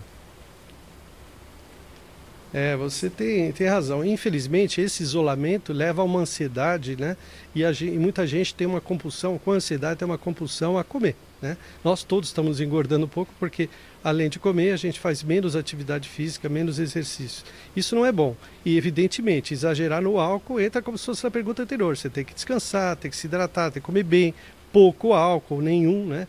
Isso evidentemente o, isso tudo pode levar a uma queda da imunidade, uma facilidade de pegar algumas doenças. Então tente comer com moderação, faça uma atividade física, não exagere no álcool, não e tudo, tudo, tudo que é exagerado é ruim, né? Então acho que procede sim. Doutor, uma outra coisa é a questão do sono. Até porque a gente está com uma rotina muito diferente. Nós não, nós jornalistas, eh, os médicos e outros profissionais que estão seguindo na rotina, não. Mas a pessoa que teve essa rotina alterada, mesmo quem está fazendo home office ou quem não está trabalhando, está simplesmente em casa, infelizmente tem muita gente trocando o dia pela noite, muda a rotina das pessoas completamente. Isso também prejudica a imunidade, doutor, essa alteração do sono? É, o, o, estado emocional é importante. Você, é importante você dormir bem e tentar eh, manter regular, como, como era a sua rotina anterior. Então, ali, levantar na mesma hora, ter uma atividade, se trocar, ter uma atividade normal, não, não alterar, é, trocar o, o, dia pela noite. Isso é muito ruim, porque você acaba interferindo em hormônios do nosso organismo que são importantes para a vida. Né? Então, isso é muito importante manter essa rotina adequada e descansando e descansando. Doutor, é, horas de sono, portanto, a gente tenta manter a mesma coisa, tenta manter a mesma rotina. Alguma orientação especial em relação a um alimento que não pode faltar? A gente pode dar alguma dica nesse sentido, doutor? As pessoas têm me perguntado demais isso. Eu escuto coisas do tipo assim: olha, eu mudei agora, então eu tomo meu suco de limão de manhã, agora eu pingo própolis no meu suco de limão. As pessoas vão buscando receitas caseiras, mas há alimentos que não devem faltar, especialmente nessa fase, que tem que estar na mesa das pessoas, doutor? Ah, eu, eu acho que tem que ser um pouco de tudo, né? Frutas, verduras, é, não muito, muitos alimentos gordurosos. A gente tem que tomar cuidado, porque a obesidade passa a ser um, um, grupo de risco também. Você, o exagero em alguns produtos pode levar a outros problemas, aumento do, do açúcar no sangue, diabetes e outras coisas. Então, muito cuidado. Tenta fazer uma, alimentação bem, bem controlada. Eu sei que é difícil, porque, como eu disse, nós ainda passamos pela Páscoa, né? Tem um pouco mais de chocolate, um pouco mais de exagero das pessoas. Não, calma faça uma alimentação bem homogênea, bem equilibrada, que isso é fundamental. Não precisa exagerar em nenhum produto especial. Doutor, Camila Busnello, nossa apresentadora, tem pergunta para o senhor também. Camila? Bom dia, doutor. Eu queria saber nessa linha dos alimentos que fazem bem, fazem mal, eu queria saber sobre os, os alimentos crus, por exemplo, um sushi nessa época. Eles são e tem algum risco para a nossa imunidade ou não? Não, é, é, na verdade, todo alimento cru ele tem um pouquinho mais de chance de passar algumas doenças infecciosas ou parasitárias. Então, precisa ter muito cuidado e conhecer muito bem a fonte. Mas, evidentemente, se você tiver uma intoxicação alimentar, você fica mais é, predisposto a ter outras doenças, e inclusive o vírus. Né? Então, tem que tomar só cuidado com a procedência. Claro que você pode também se alimentar desse tipo de alimento cru mas tomando cuidado, né, evidentemente. Doutor Fábio Castro, imunologista, excelentes informações, doutor. Já voltamos a falar com o senhor. Muito obrigado, esclarecedora demais essa entrevista. Vá mandando suas perguntas para o 11 99 779 7777. Daqui a pouco a gente ouve o doutor Fábio e outros especialistas participando desta edição especial do Fala Brasil, que vai até ao meio-dia. Camila. A operação Covid-19 da Força Aérea Brasileira vai transportar na tarde de hoje respiradores hospitalares e máscaras de São Paulo para Campo Grande. Uma importante operação que vai acontecer nessa tarde, então, né? William Franco, bom dia para você. Como vão ser esses trabalhos? Oi Camila, bom dia para você. Uma aeronave Amazonas C-105 vai transportar 15 respiradores e cerca de 20 mil máscaras de proteção do Aeroporto Internacional de Guarulhos, São Paulo, aqui para Campo Grande. A chegada está prevista para meio-dia, meio-dia e 45 aqui na base aérea. A missão é do Ministério da Defesa, em parceria com o Ministério da Saúde, e faz parte da Operação Covid-19. A FAB tem atuado é, em várias ações durante a pandemia. Já repatriou brasileiros e familiares que estavam na China, depois um grupo de 66 brasileiros que estavam no Peru. Nas últimas semanas, as aeronaves da FAB também têm auxiliado no transporte de equipamentos e também é, medicamentos, isso em várias regiões do Brasil. Voltamos aos estúdios do Fala Brasil. Obrigada pelas informações. Agora sim, a gente volta a falar sobre essa turma que está com medo de engordar durante a quarentena, né? Todo mundo tentando fazer atividade física em casa, já que as academias estão fechadas. A gente teve um probleminha no áudio, agora está tudo ok lá com o Bruno Piscinato e o preparador físico, o Giuliano Esperança, né, Bruno? Que vai dar essas dicas para a gente de como a gente se movimentar, mexer o corpo aí em casa com o que a gente tem ali é, no nosso dia a dia, sem precisar de equipamento de academia, né, Bruno? É isso aí, Tati. Estamos aqui, agora tudo certo com o Juliano. O Juliano estava mostrando pra gente um dos exercícios que a gente pode fazer usando uma cadeira. A gente vai mostrar uma série de exercícios que qualquer pessoa pode fazer em casa, desde o idoso, aquele mais sedentário. Vamos se mexer, mantendo qualidade de vida, porque é importante, né, Juliano? Exatamente. Qualidade de vida e o esporte ele traz um benefício nessa época de quarentena, né? A atividade física de leve a moderada, ela melhora muito o sistema imunológico. Isso é importante. importante. Você estava mostrando pra Bora. gente o agachamento. O agachamento. Vamos lá. Que tem a função de treinar a pessoa para o sentar levantar. Ou seja, então vamos pegar uma pessoa que nunca fez exercício físico, ela vai usar a cadeira como guia de movimento. Certo. Ok? Sentou, Sentou, levantou. Levantou. Ela vai levantar do jeito que ela conseguir. Ok? Vamos imaginar uma pessoa despreparada. Então, ela, se precisar usar a mão, para levantar, apoiar na coxa, Rep... ela usa. Número de repetições nesse caso? Uma pessoa despreparada de 5 a 12 repetições, duas a três séries. 5 a 12. Bom, a gente vai voltar lá pro estúdio, a gente está com um probleminha na nossa internet, mas vamos seguindo aqui mostrando os exercícios, viu, Zucateri, Tatiana? Obrigada, Bruno. Daqui a pouquinho você volta, então. Seis cidades do Rio Grande do Sul tornaram obrigatório o uso de máscaras nas lojas autorizadas a funcionar. A entrada de clientes também está sendo controlada. Nesta papelaria, a rotina é de cuidado com os funcionários e os clientes. Por isso, o esquema montado na entrada da loja. Eu acho que tem que ser todo mundo protegido, né? Principalmente o pessoal que está aqui dentro do comércio. Seis cidades gaúchas tornaram obrigatório o uso de máscaras nos comércios que estão autorizados a funcionar. E algumas prefeituras também tomaram outras medidas. Aqui em Cachoeirinha, na região metropolitana de Porto Alegre, o decreto exige que os comerciantes controlem a entrada das pessoas em estabelecimentos como supermercados. A determinação é de que entre apenas uma pessoa por família de cada vez para quem está trabalhando nos comércios que já estão abertos por conta da flexibilização, nós estamos exigindo e vamos sim ficar mais perto fiscalizando. Se forem descumpridas as normas, fiscais da Prefeitura de Cachoeirinha vão, num primeiro momento, orientar os comerciantes. Depois do estabelecido o decreto e publicado, há previsão sim de autuação, de multa e, claro, na, na, persistindo o erro, nós temos até, enfim, é, dentro das regras legais, a possibilidade de fechamento do, do comércio. E para impedir aglomerações nos supermercados, a Prefeitura do Rio de Janeiro criou novas regras para esses estabelecimentos. A partir de agora, o acesso ao supermercado é limitado a uma pessoa por família. Medida de segurança que já era tomada por Marcelo. Ele deixa esposa e filho em casa e ainda faz as compras para os pais, que são idosos. Eu ligo para eles, peço é, uma lista de compras, vejo o que está faltando e venho no mercado, faço as compras e levo para ele. Sempre vem sozinho, aí faz revezamento lá em casa, ou vem eu ou vem minha esposa. Entre as medidas obrigatórias para os supermercados está a higienização dos carrinhos a cada uso. Os estabelecimentos também devem expor o telefone do Disque Aglomeração e fornecer álcool em gel ou água e sabão para que os clientes lavem as mãos. Nesse momento, preservar vidas e a disseminação do vírus são prioridades para toda a sociedade no supermercado, não podia ser diferente. A barreira acrílica entre os caixas e os clientes passou a ser obrigatória, assim como a marcação no chão, para que as pessoas mantenham um metro e meio de distância nas filas para pagamento. A nova medida também proíbe o autoatendimento na compra do pãozinho. Agora funciona da seguinte maneira: ele precisa estar em um ambiente como este, protegido. O cliente pede ao atendente quantos pães quer levar para casa. São três, por favor. Os clientes também têm que pegar os fatiados, como presunto e queijo, nas bandejas que já estão prontas. Nada de fazer fila esperando para fatiar na hora.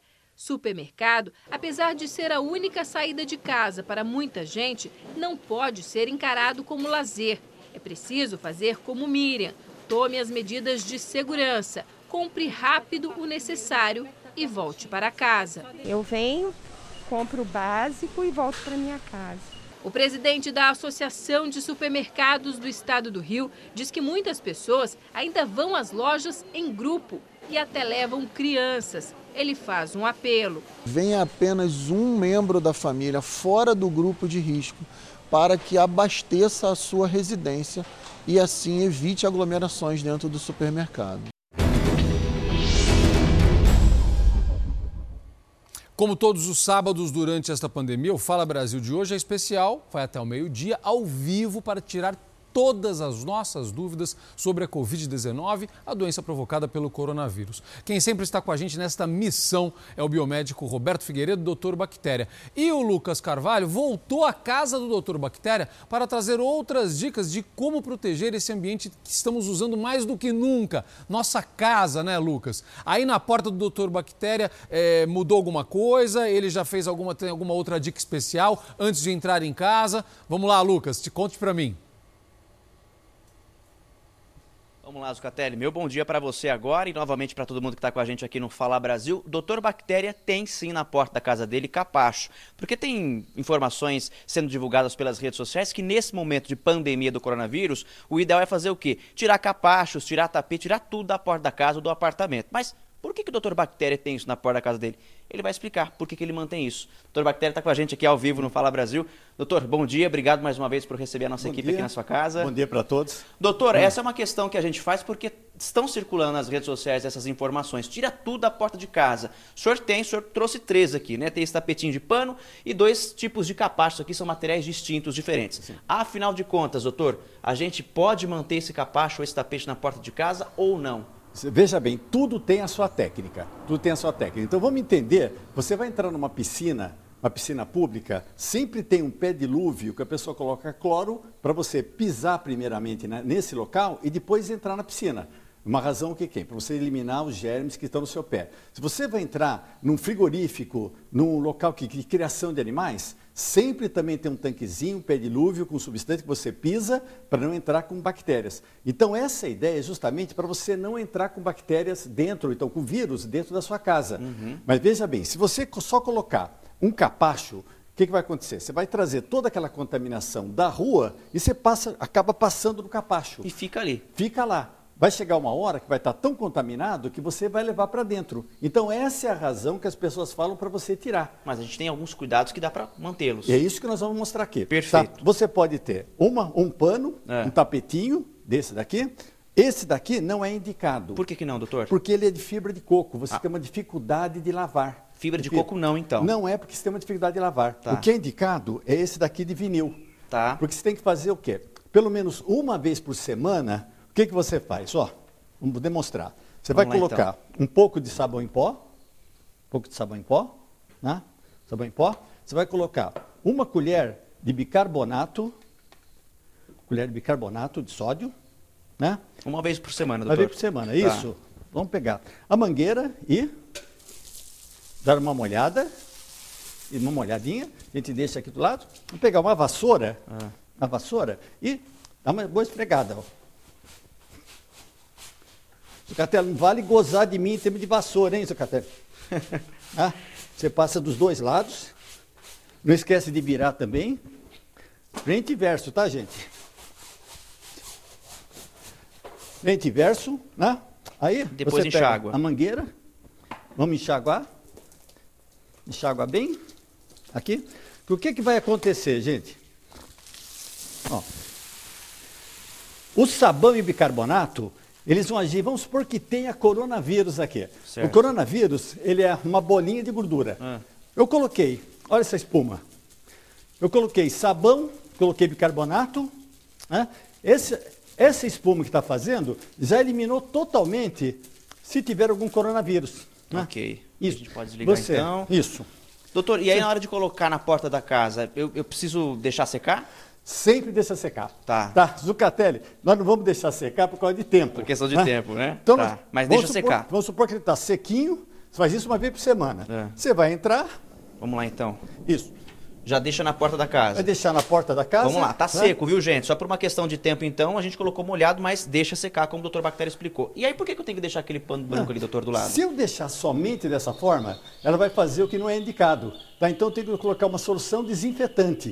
O que, que eu faço? Olha, vou colocar um litro de água, Ou seja, gente, mesmo depois que você lavar aqui o seu capacho, Ele você seco? faz, ele seco, você faz essa solução que o doutor Bactéria está explicando ao Isso. vivo aqui, ó. Você vai colocar 3 colheres de sopa de água sanitária, pense em 25 ml, dá mais ou menos 3 colheres de sopa.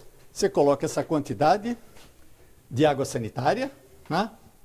e você vai colocar no capacho. Lembrando que ele vai estar seco, Vai viu, estar gente? seco, sem espuma, bonitinho. Isso. tá? Você deixa aqui, coloca um paninho aqui do lado, que a ideia é a seguinte, você chega, tá com, tá com o sapato contaminado lá da rua. Como aquele pé de dilúvio da piscina, você passa aqui, desinfeta, se você, você iria entrar na sua casa. Então você enxuga, enxuga, entra dentro de casa e deixa o Tira o sapato. calçado ali. Tá pronto, só Aí. isso. Zucatelli, medidas importantes aí, ó. Já tiramos algumas dúvidas. A gente pode manter o capacho desde que a gente siga todas essas recomendações, essas orientações de higiene. Lucas, excelente. Agradeço, doutor Bactéria. Realmente ele não é fera na vassoura, mas na informação sobre limpeza ele sabe tudo, viu? Ele sabe tudo. Olha, muito obrigado. Daqui a pouco a gente volta a falar com vocês aí ao vivo. Estão chegando muitas perguntas importantes dos nossos telespectadores. Já vamos chamar vocês de novo. Daqui a pouco a gente fala aí. Tati.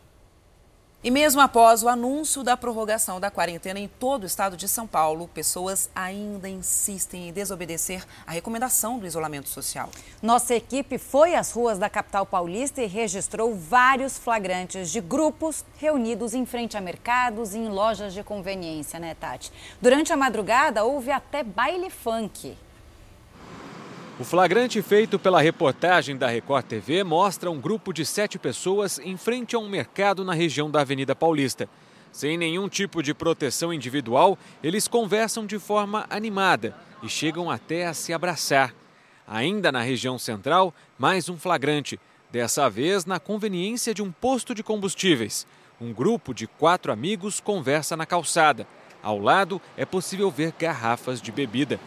Com o fechamento de bares e casas noturnas em São Paulo por conta da pandemia do coronavírus, mercados e conveniências têm se tornado a alternativa para quem quer furar a quarentena e beber em grupo. Já nos extremos da cidade, os pancadões dominam, como o que aconteceu durante esta madrugada na zona leste de São Paulo.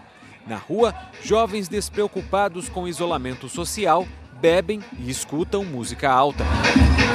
As imagens foram gravadas por um morador que denuncia que as festas têm sido frequentes mesmo durante a quarentena. Desde que a quarentena começou em 24 de março, o índice de isolamento social nunca chegou a 70%, número considerado ideal para conter a propagação do coronavírus. Dados mais recentes do governo mostram que essa taxa está em 49% no estado de São Paulo.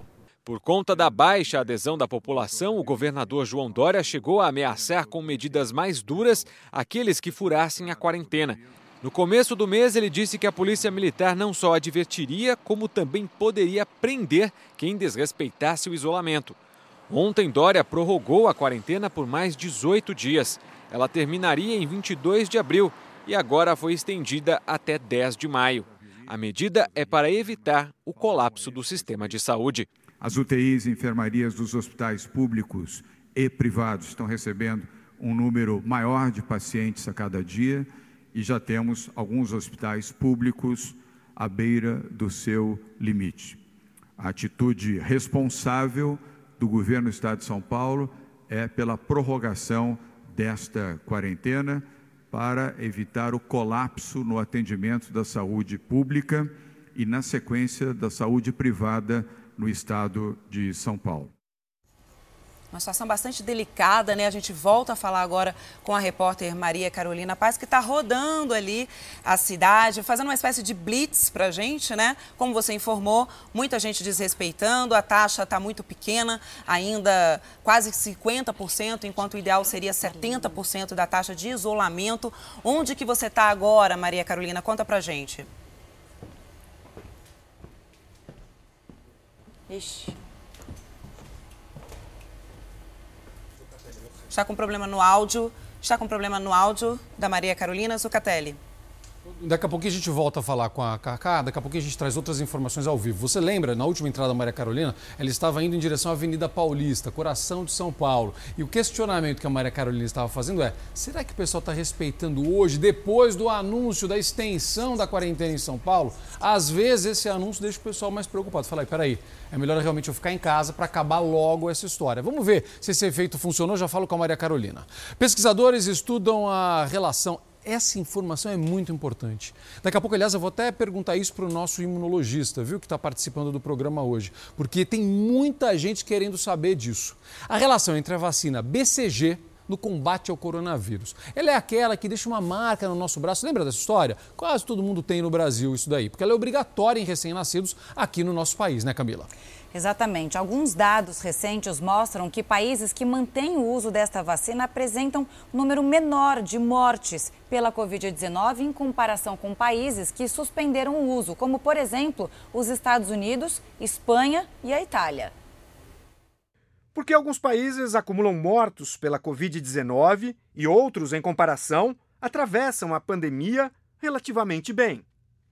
A ciência ainda está à procura de respostas hábitos culturais, infraestrutura de saúde e medidas emergenciais de controle à disseminação do vírus, tomadas na hora certa, são alguns dos fatores que podem fazer a diferença. Agora, pesquisadores de Nova York apontam mais uma direção no caminho do enfrentamento ao vírus. A BCG, aquela vacina de prevenção à tuberculose que deixa uma marquinha no braço, poderia ajudar também o organismo a enfrentar a doença que apavora o mundo. As evidências não são conclusivas sobre os impactos da vacina da tuberculose no novo coronavírus, mas o estudo faz uma correlação entre os países onde a BCG é obrigatória e o avanço da pandemia, o que para o Brasil pode ser uma boa notícia.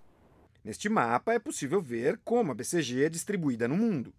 Nos países em verde, a vacina contra a tuberculose faz parte do programa de imunização. Os que estão em azul recomendavam a BCG para crianças no passado, agora não mais. E os países em vermelho nunca adotaram a vacina como obrigatória. Fazem parte desse último grupo justamente Estados Unidos e Itália, os dois países com o maior número de mortes provocados pela Covid-19. A diferença é drástica na comparação entre a Espanha, que já teve, mas não tem mais a BCG no calendário de vacinas obrigatórias, e o país vizinho, Portugal, que ainda adota BCG na política de vacinação e registrou bem menos óbitos na pandemia. Para o Brasil, onde a BCG é obrigatória desde 1976, o estudo é interessante, explica o infectologista Luiz Fernando Aibe. É um estudo que fala muito uh, sobre a nossa realidade no Brasil, que a gente tem uma vacinação quase quase global dessa, quer dizer, quase toda a nossa população é imunizada para a tuberculose. Então, se houver essa associação, se isso for um fator protetor, a gente está protegido. Mas é preciso cautela O estudo mostra apenas uma tendência e ainda precisa ser aprofundado.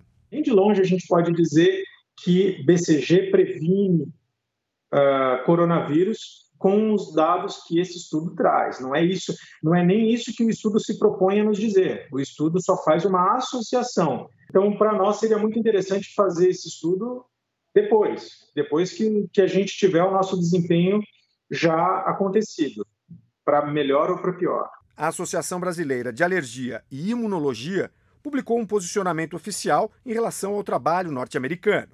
O estudo apresentado aqui tem falhas metodológicas significativas e foi publicado como um pré-print, um tipo de publicação que não é avaliada por revisores e não deve ser utilizada como recomendação clínica. Portanto, não é possível recomendar a vacinação com o BCG fora da rotina do Programa Nacional de Imunizações. Ressaltamos que a contraindicação da BCG em muitas formas de imunodeficiência primária e secundária, com risco de graves efeitos adversos. Comprovado ou não a eficácia da antiga vacina, a simples possibilidade de fortalecer o organismo contra um vírus ainda tão desconhecido já traz algum conforto.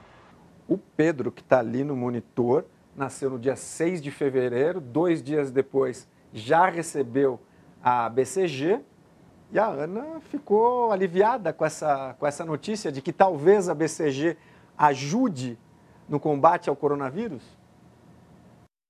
É isso mesmo. Eu sou super a favor das vacinas, acredito bastante na importância dela na nossa vida. Então, eu, sabendo desse estudo, fiquei mais aliviada ainda, além de todas as outras precauções que a gente está tomando, né? Estamos em casa, em quarentena já há bastante tempo. A rotina da família de um recém-nascido em tempos de coronavírus não é fácil. Eu estava até pensando um pouco na questão social, né? O Pedro, ele fez dois meses e ele praticamente só vê eu e o pai. Eu estava até pensando como vai ser quando ele tiver contato com várias pessoas, né? Porque o mundo dele hoje se resume a nós dois. Então, é, é complicado, assim. Apesar de toda a preocupação, Ana é uma otimista. Então, se é mais um benefício dessa vacina, para mim isso é maravilhoso, assim essa é uma situação que mexe muito com o emocional da gente, né? De querer que tudo isso passe logo e a gente volte a ter uma vida normal, né? Vai passar? Vai, com certeza vai.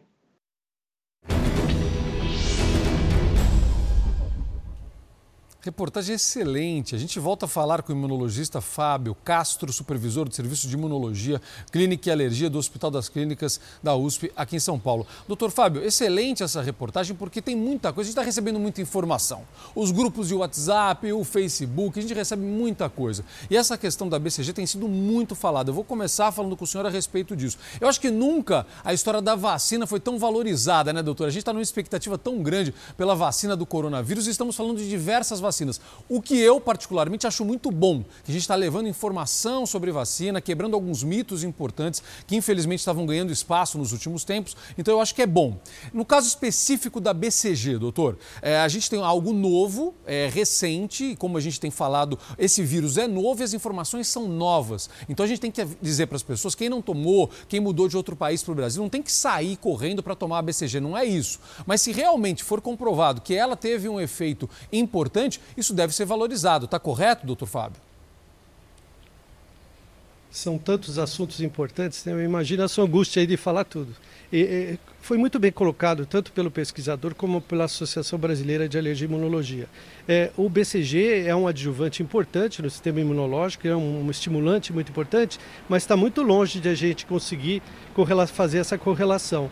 E como foi dito pela Associação Brasileira de Alergia e Imunologia, que está agindo muito bem nessa, nessa crise, com várias atuações pontuais, mostra que aí não tem também existem riscos em algumas pessoas. Então tem que ser tudo muito analisado com muita cautela, com muito cuidado, esperar os resultados, assim como outras coisas também que estão sendo prometidas. Se você me permite, eu gostaria de tocar num assunto anterior que uh, as aglomerações, as pessoas têm uh, muitas nesse nessa doença existe o período de incubação, existe uma grande parte de pessoas que são assintomáticas, não têm sintoma nenhum. Então essas pessoas têm a falsa impressão que não estão passando para ninguém, mas podem estar.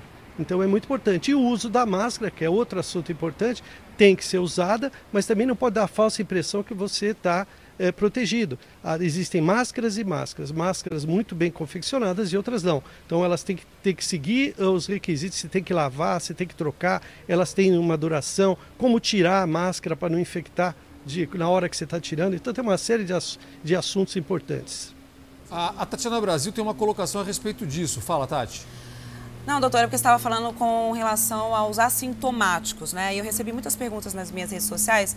É, quantas pessoas um assintomático pode contaminar e por quanto tempo? Porque é uma pergunta, é difícil para a gente saber, né? Até quanto tempo eu tenho que ficar de quarentena, os sete dias são suficientes, quantas pessoas eu posso contaminar em isolamento ou não estando em isolamento? Então, o grande problema é que os assintomáticos a gente não sabe que tem a doença, né? Então, por isso que o teste é importante. É uma grande parte da população é assintomática. Então, nós podemos dividir em quatro, quatro grupos: os assintomáticos, os que têm sintomas leves, que às vezes também passam desapercebido pela pessoa, aqueles que têm sintomas mais graves, que procuram o hospital, e aqueles que são hospitalizados, que têm um altíssimo risco.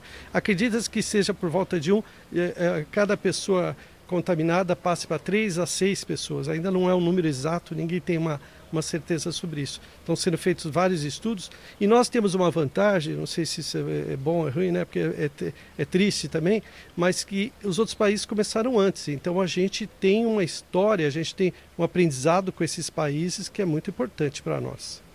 Doutor, a gente tem uma dúvida aqui sobre os esforços para criar a vacina do coronavírus, a vacina contra o coronavírus e contra a Covid-19. Eu tenho recebido, e a gente tem noticiado isso, estudos em vários pontos do mundo, mais de 70 vacinas, algumas já começando os testes em humanos. Afinal, doutor, em que ponto estamos? Estamos próximos disso ou não, doutor? Olha, existem inúmeros estudos relacionados com a vacina. Muitos centros, é, as, é, cientistas de altíssimo nível, inclusive aqui no Brasil, tem vários centros estudando a vacina. Infelizmente, a vacina tem um tempo, tem um tempo de testes, tem um tempo de, a, a, de desenvolvimento dela. Então, eu não acredito que para essa, é, essa infecção atual a gente vai ter. Provavelmente para o ano que vem a gente vai ter vacinas. Mas é lógico que seria a, a, talvez a solução, né? Uma, uma vacina eficaz seria a solução para todos nós.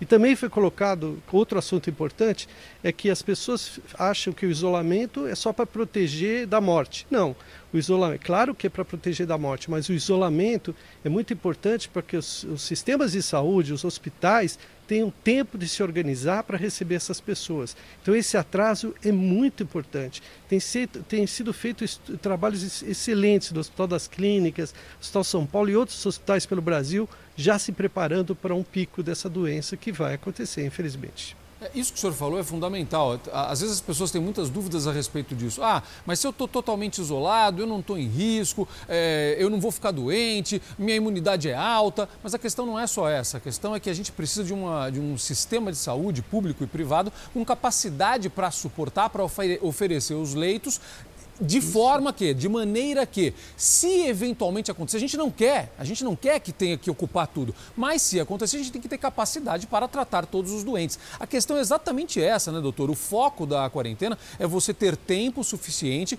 para produzir, para oferecer leitos suficientes para todos. Está correto, doutor? Corretíssimo, você tá, falou é corretíssimo. Você imagina, nós temos já esses leitos já são ocupados por outras doenças. Então temos infartos, temos cirurgias, temos traumas, tem uma série de coisas. Além desse grupo, agora nós temos um outro grupo que são as pessoas infectadas. Então você precisa ter os leitos, você precisa ter os aparelhos. Eu, se eu não estou enganado, são cerca de 8 mil 8 mil leitos eh, de, de UTI no Brasil. E, e, evidentemente, também os aparelhos também são limitados, assim como as equipes também. Então, você, de repente, entrar uma, um volume muito grande de pessoas, você tem um, leva a um colapso. E aí, o, com colapso, não são só os pacientes infectados pelo coronavírus, também os pacientes com outras doenças que vão sofrer. Então, esse tempo é fundamental.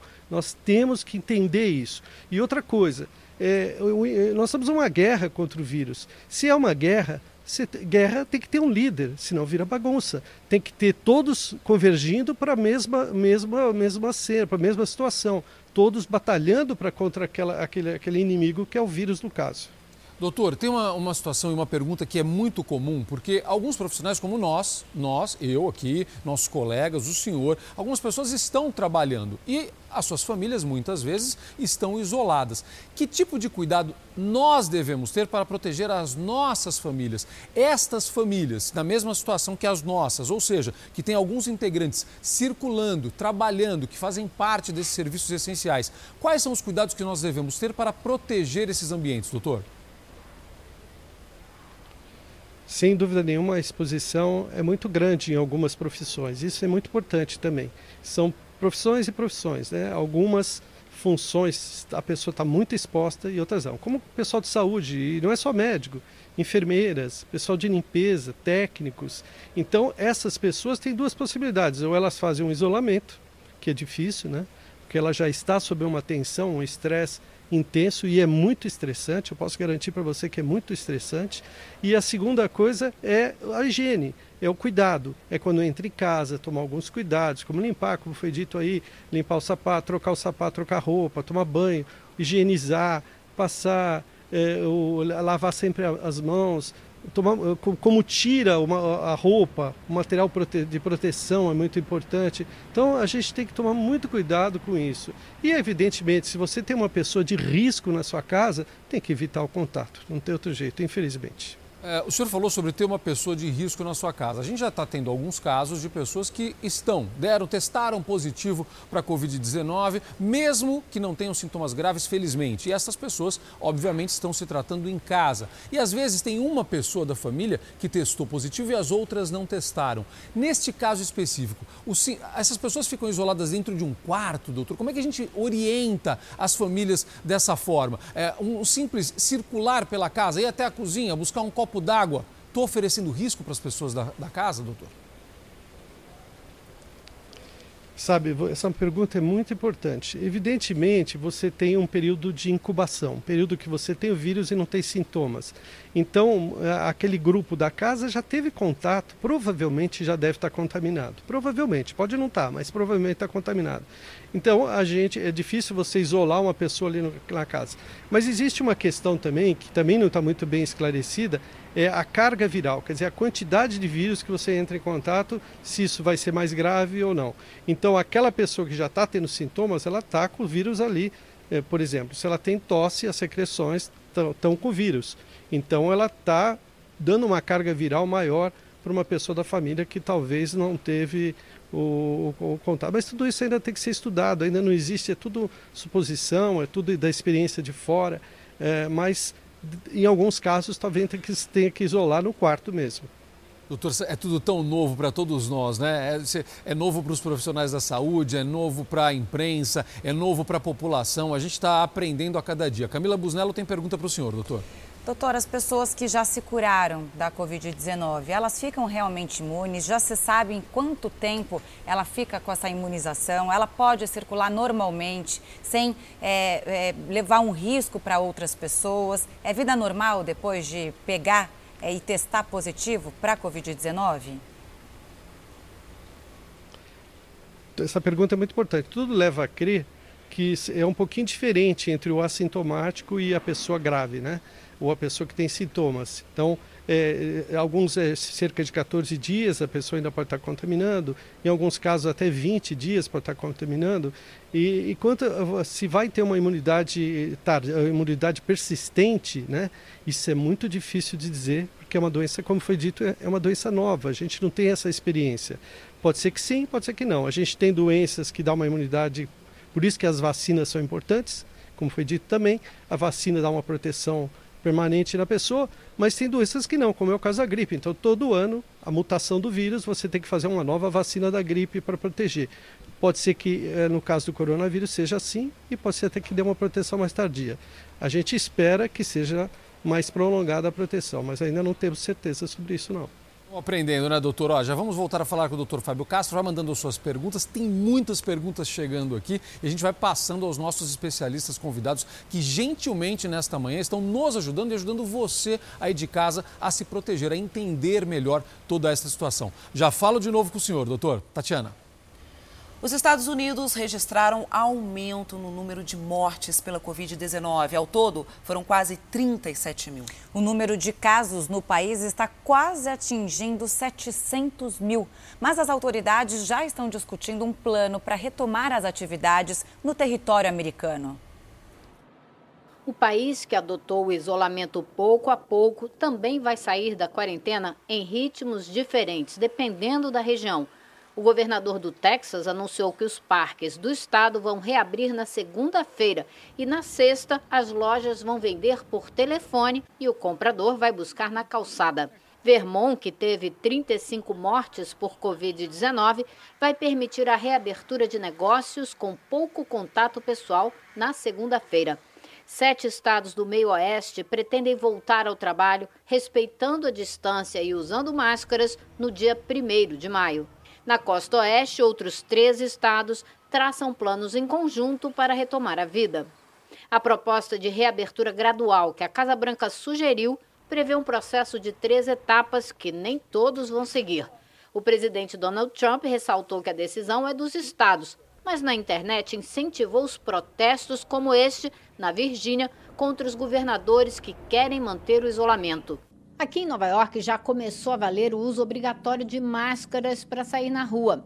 O estado ainda não tem data para retomar a economia, mas prevê, na melhor das hipóteses, aliviar as medidas de isolamento a partir do dia 15 de maio e está coordenando os passos com outros quatro estados da região. O governador Andrew Cuomo exige ajuda do governo federal para testar um número maior de pessoas antes de permitir a reabertura da economia. Até o momento, os Estados Unidos testaram pouco mais de 1% da população. O Japão tem registrado um aumento significativo no número de casos de coronavírus e as autoridades alertam que a situação vai piorar nas próximas semanas. Vamos até lá, então, falar com a correspondente Cíntia Godoy. Cíntia, boa noite para você. Qual o balanço aí no Japão nesse momento? Bom dia para vocês aí no Brasil. Olha, o número de infectados aqui no país já passa de 10 mil e cerca de 200 pessoas morreram. O maior foco está aqui na capital Tóquio, onde o sistema de saúde já começa a enfrentar problemas, com pacientes sendo rejeitados em hospitais que atingiram a capacidade máxima. Faltam também insumos de saúde. Por isso, empresas japonesas de diferentes setores se juntaram na batalha contra a pandemia e começaram a produzir aventais de proteção às equipes médicas e álcool em gel. O primeiro-ministro Shinzo Abe disse que o nível de isolamento social necessário para conter a pandemia ainda não foi atingido, principalmente em grandes cidades como Tóquio e Osaka, e pediu mais uma vez que a população evite sair de casa.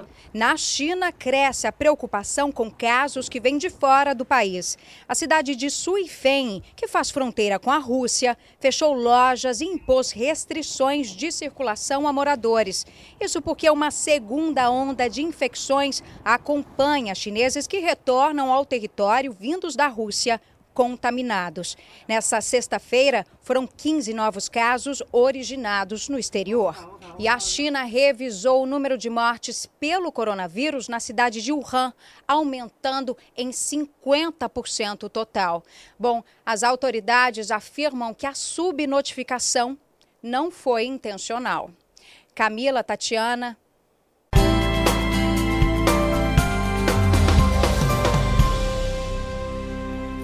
Os pacientes que se recuperaram da Covid-19 celebram a vida, claro. Eles já estão fora de perigo, mas, de acordo com especialistas, o acompanhamento médico deve continuar. A recuperação contra o inimigo invisível coronavírus soa como vitória. Batalha difícil de ser travada, mas não impossível. Seu Hermando que o diga. Com 99 anos, o ex-combatente do Exército Brasileiro está curado. Foi assim, com a farda no colo, os braços erguidos em comemoração e muitos aplausos. Eu saí dessa, para mim foi uma, uma luta tremenda, mais do que na guerra. Na guerra você mata ou vive. Aqui você tem que lutar para poder viver. Maurício é vice-presidente de embaixadas e consulados do Flamengo e acredita que foi contaminado pelo novo coronavírus durante uma viagem para Madrid, na Espanha. Ele teve pneumonia, ficou internado aqui em Brasília e foi medicado com um antibiótico. Mesmo após a recuperação, tem sequelas da doença. Me sinto um pouco ofegante quando eu faço caminhada, porque eu, eu tenho aqui uma condição é, de fazer uma caminhada segura sem absolutamente ninguém. Mas eu tô, a saúde está boa, é, o, meu, o meu ânimo está bom e enfrentando como todo mundo essa pandemia aí. Essa recuperação varia de acordo com cada organismo, já que o vírus tem uma grande capacidade de modificação genética. Depende muito do estado em que ele recebeu alta. Óbvio que ele só recebe alta se ele estiver estável clinicamente, mas ainda assim ele ainda pode sentir no início um certo desconforto até a recuperação total da função pulmonar e dos outros órgãos. Um último levantamento da Secretaria de Saúde mostra que 370 pessoas aqui no Distrito Federal se recuperaram da Covid-19. Esse número representa 51% do total de casos registrados no DF, que já passam de 700. Todas essas pessoas, de acordo com especialistas, precisam sim continuar um acompanhamento médico. É claro que a gente ainda não tem é, nenhuma comprovação de reinfecção, mas ainda assim a gente tem que ter um cuidado é, com as outras pessoas, né? Então não é porque você se tornou imune que você é, é invencível ou que você não tem que seguir as recomendações da, da, do nosso Ministério da Saúde, da OMS. Então, o ideal agora ainda é o isolamento social e continuar o acompanhamento médico depois da alta. É isso aí, dica importante. Academias fechadas para não perder a forma, muita gente está se exercitando em casa. E como você viu, estamos falando sobre isso desde o início deste Fala Brasil especial. O repórter Bruno Piscinato está com o preparador físico Juliano Esperança para dar dicas criativas para você treinar aí na sua casa. Vai lá, Bruno. Bom, agora sim a gente vai mostrar aqui então uma série de três exercícios para que qualquer pessoa pode fazer em casa, né, Juliano? Qualquer pessoa pode fazer em casa. Vamos lá, você tinha começado com o agachamento, que é o simples fato de sentar na cadeira, né? Sentar e levantar. É a função do sentar e levantar. Um é importante para qualquer pessoa. Um idoso pode fazer, é, a pessoa que está sedentária. Uma, uma, repetição de quanto você disse, mais ou menos? De 5 a 12 repetições para uma pessoa que é 100% sedentária e que vai começar agora. Que aí, é, de novo, vou pedir para você mostrar, simplesmente sentar, né? Exatamente. Então vai, vai usar a cadeira como guia de movimento para a pessoa entender que ela precisa projetar o quadril para trás. Certo. Tá? E quando ela levantar, se for uma pessoa que é fraca em relação a membros inferiores, ela vai precisar do apoio na mão para subir. Vai Legal. Vamos lá, vamos lá. Olha, a gente tá, você viu que a gente está com um probleminha de áudio nessa, nessa entrada ao vivo aqui. Vamos resolver isso e a gente já volta a conversar com o Bruno. A gente quer essas dicas. A gente conseguiu ver os movimentos, mas eu quero ouvir o preparador físico falando. Então daqui a pouquinho a gente conversa com eles ao vivo. Vamos falar com outra repórter agora, Tatiana? É isso, o programa ao vivo é assim, né, Zuca? Probleminha técnico, mas a gente já resolve. Agora a repórter Maria Carolina está rodando pela cidade de São Paulo para saber se as pessoas estão respeitando a quarentena. Onde que você está agora, nesse momento, Maria Carolina? Ai, não estão respeitando, viu, Tati? Eu tô aqui no coração de São Paulo, na Avenida Paulista. Tem muita gente circulando por aqui, principalmente fazendo exercício físico. Olha só, aqui a gente tá bem naquele no meio, né, da Avenida Paulista, na divisão das duas faixas, onde as pessoas conseguem fazer correr e também andar de bicicletas. Olha só, acabou de passar um por mim que não está usando máscaras. Vem aqui uma corredora também, ela não usa máscaras. O prefeito Bruno Covas, ele chegou a assinar um decreto, foi publicado no Diário Oficial, recomendando que as pessoas usem máscaras quando saírem de casa. Mas não é o que a gente percebe. A maioria das pessoas não usa o equipamento de proteção individual, como as máscaras ou as luvas. Eu saio muito do ao vivo, né? Quando eu saio do ao vivo, eu pego o transporte público. No metrô, eu vejo pouquíssimas pessoas usando máscaras ou luvas. Esta é a recomendação, que as pessoas se protejam usando a máscara máscara para evitar a propagação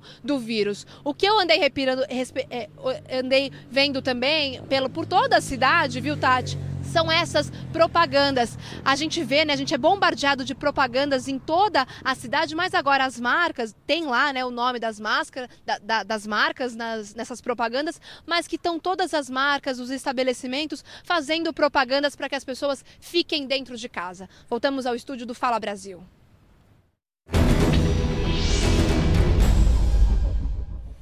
Muito bem, informações importantes da Maria Carolina. A gente vai reforçar esse alerta durante todo o dia. Daqui a pouco a gente fala com ela de outro ponto da cidade. Fala Brasil desse sábado é especial, você sabe disso. Vamos ao vivo até o meio-dia, tirando todas as suas dúvidas sobre esta fase atual da pandemia, dando dicas de como devemos nos proteger para evitar o contágio pelo coronavírus. Quem vai nos ajudar nesta missão? A epidemiologista Maria Amélia Veras, professora do Departamento de Saúde Coletiva da Faculdade de Ciências Médicas da Santa Casa de São Paulo. Doutora, bom dia, obrigado pela presença, seja muito bem-vinda aqui ao Fala Brasil, a esta cobertura especial. Doutora, o que a gente pode dizer para as pessoas. Tem muita gente questionando os números no Brasil. De que maneira o vírus está seguindo no Brasil, se é diferente de outros países, se a gente está seguindo um padrão, se a situação aqui é melhor porque estamos num país tropical. Qual diferença nós estamos conseguindo perceber em relação ao vírus quando comparamos a situação brasileira à situação vivida por outras nações? Doutora, bom dia. Muito bom dia, muito obrigada pela possibilidade de estar aqui falando com a população. É, eu poderia dizer que é natural que as pessoas estejam com muitas dúvidas sobre os números da pandemia no Brasil e isso acontece em todos os lugares do mundo. A gente está tratando de uma doença nova que não existia, não existiam sistemas capazes de registrar esta doença e tudo foi tendo que ser criado à medida em que a doença está avançando. Então, o que nós podemos dizer é que é muito importante observar o que aconteceu nos países que nos antecederam na ocorrência de casos e não há por que imaginar que o vírus se comportaria de forma diferente no Brasil. Então, nós estamos tendo um crescimento de casos é, todos os dias, né, atualizado pelas autoridades de saúde em municípios, estados e no país, mas a gente conhece só uma fração muito pequena desses casos. Hoje a gente conhece os casos que estão hospitalizados e conhece uh, os óbitos que são atribuídos à Covid ou a coronavírus. O que eu acho super importante é que é, tem muita gente trabalhando o tempo inteiro, em todos os níveis, para tentar compreender melhor o que, é que esses números representam, frente ao que foi falado antecipadamente pelo especialista que falou com vocês antes. Por exemplo, um grande número de pessoas assintomáticas. Que tamanho é esse número no Brasil? Nós não sabemos ainda. É, sabemos que as pessoas assintomáticas é, desempenham um papel muito importante no espalhamento do vírus. Temos que aprender o que aconteceu na China, é, temos que aprender o que está acontecendo nos Estados Unidos como lições para a nossa própria sociedade.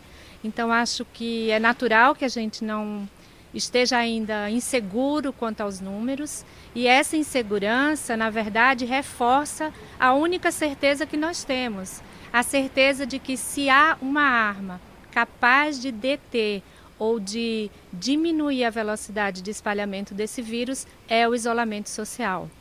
Perfeito, estamos conversando ao vivo com a epidemiologista Maria Amélia Veras, tirando as dúvidas da população e recebendo muitas perguntas das pessoas. A gente pediu para os nossos telespectadores mandarem dúvidas sobre o coronavírus. Vamos ouvir algumas perguntas que chegaram. Vamos lá. A primeira é a Célia, da Bahia. Ela gostaria de saber o que é e como funciona essa curva de infecção dos casos de Covid-19. Deixa eu falar, Célia, a sua pergunta é excelente, porque a gente vive falando, ah, o pico da curva vai não ser, ser não sei quando, é a curva, é, é tão importante a gente explicar isso para as pessoas. Obrigado pela sua pergunta, Célia. Fala, doutora. É, Célia, também muito interessante essa pergunta, porque a gente está vendo que a população, de um modo geral, está se apropriando de conceitos que eram de conhecimento só dos pesquisadores, dos sanitaristas, e agora elas vão ficar de domínio público. Então, o que, que a gente chama de curva é, de casos de crescimento? Cada vez que uma doença é, começa a acontecer numa determinada comunidade, numa cidade, num país, começam a se contar dia a dia quantos casos estão ocorrendo dessa doença e em que velocidade esses casos progridem. A isso se chama uma curva epidemiológica ou uma curva epidêmica, né? e a gente olha para essa curva no sentido de estimar se o crescimento se dá é, de forma é, linear, se o crescimento se dá de forma exponencial. O que, que isso quer dizer? Se uma pessoa contamina apenas uma segunda pessoa, se uma pessoa contamina um grupo muito maior de pessoas, e a velocidade com que a curva vai crescendo é o resultado desse número de infecções que vão acontecendo secundariamente a partir de cada caso de pessoa infectada. Tem mais perguntas. A Beth de Salvador também na Bahia. Quero saber se o corona... Essa pergunta é muito boa. A gente tem ouvido esta pergunta e recebido esta pergunta de muitas pessoas. Se ele pode ou não ser transmitido o coronavírus por um mosquito que tenha picado uma pessoa contaminada anteriormente. Existe essa possibilidade de transmissão, doutora? É, olha, até onde eu saiba não existe, né, e a gente pode só especular sobre isso. Não podemos ter certezas e as certezas completas sobre isso vão demorar um pouquinho a acontecer. Mas a gente pode pensar que a forma de transmissão de zika, chikungunya e dengue é completamente diferente da forma de transmissão é, da Covid, do SARS-CoV-2, que é o vírus que provoca é, a Covid-19. COVID então, uma se dá por picada de inseto é, então, ela exige que haja um vetor entre uma pessoa infectada e a próxima. Então, o Aedes aegypti pica uma pessoa infectada com dengue ou zika e pica uma segunda pessoa que não estava infectada, fazendo então a transmissão. No caso da Covid, não há esse, esse vetor intermediário. As pessoas transmitem diretamente umas para as outras é, por meio das gotículas que a gente vai expelindo ao falar, ao espirrar, ao tossir. Então, muito provavelmente, é, não há. Né? São modos de transmissão, são órgãos é, do sistema é, físico, biológico das pessoas que são atingidos, que são muito diferentes. Outra pergunta. A irmã da Sidneia é técnica de enfermagem, doutora. Ela foi internada, mas o resultado do teste para a Covid-19 ainda não saiu. Ela quer saber como as pessoas que tiveram contato com a irmã internada devem proceder. Essa pergunta é muito boa da Sidneia. É uma pergunta muito importante. Eu acho que essa é uma questão que aflige muitas pessoas no Brasil, que são parentes tanto de pessoas que tiveram é, confirmação de estar infectadas, quanto de pessoas que estão ainda em investigação, estão suspeitas. Então, o que se recomenda é que todos os comunicantes é, observem também um tipo de isolamento social é, bastante grande, não é que façam exatamente o que está sendo preconizado, evitar contatos, é, evitar estar em grupos de pessoas com distâncias maiores do que dois metros, na medida das possibilidades, claro, e principalmente observarem o aparecimento de sinais e sintomas. Isso é super importante em alguém que é comunicante de um caso é, de Covid. Então, a pessoa vai observar se está tendo febre, se tem sintomas respiratórios, se começa a tossir. E, como já bastante difundido, a maioria dos casos não serão casos muito graves. Então, é importante que as pessoas saibam que também é possível observar essa condição esse aparecimento de sintomas ainda sem sair, sem ir para um pronto-socorro. Há uma série de iniciativas estão sendo é, postas agora, iniciadas, né, para que as pessoas possam monitorar por meio de aplicativos de celular, para que as pessoas possam avaliar os seus sintomas e os seus sinais, o que, que aparece, e também serem alertadas no momento é, que elas precisam ir a um serviço de saúde.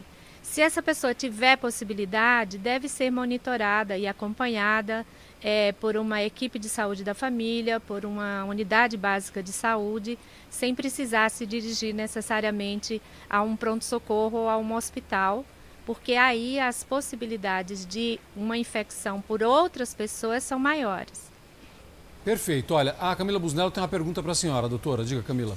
Doutora, nessa semana os Estados Unidos cogitaram que o vírus poderia ter surgido de um laboratório. No começo falaram da, da, que o vírus teria surgido pela falta de higiene no mercado de animais, de venda de carnes.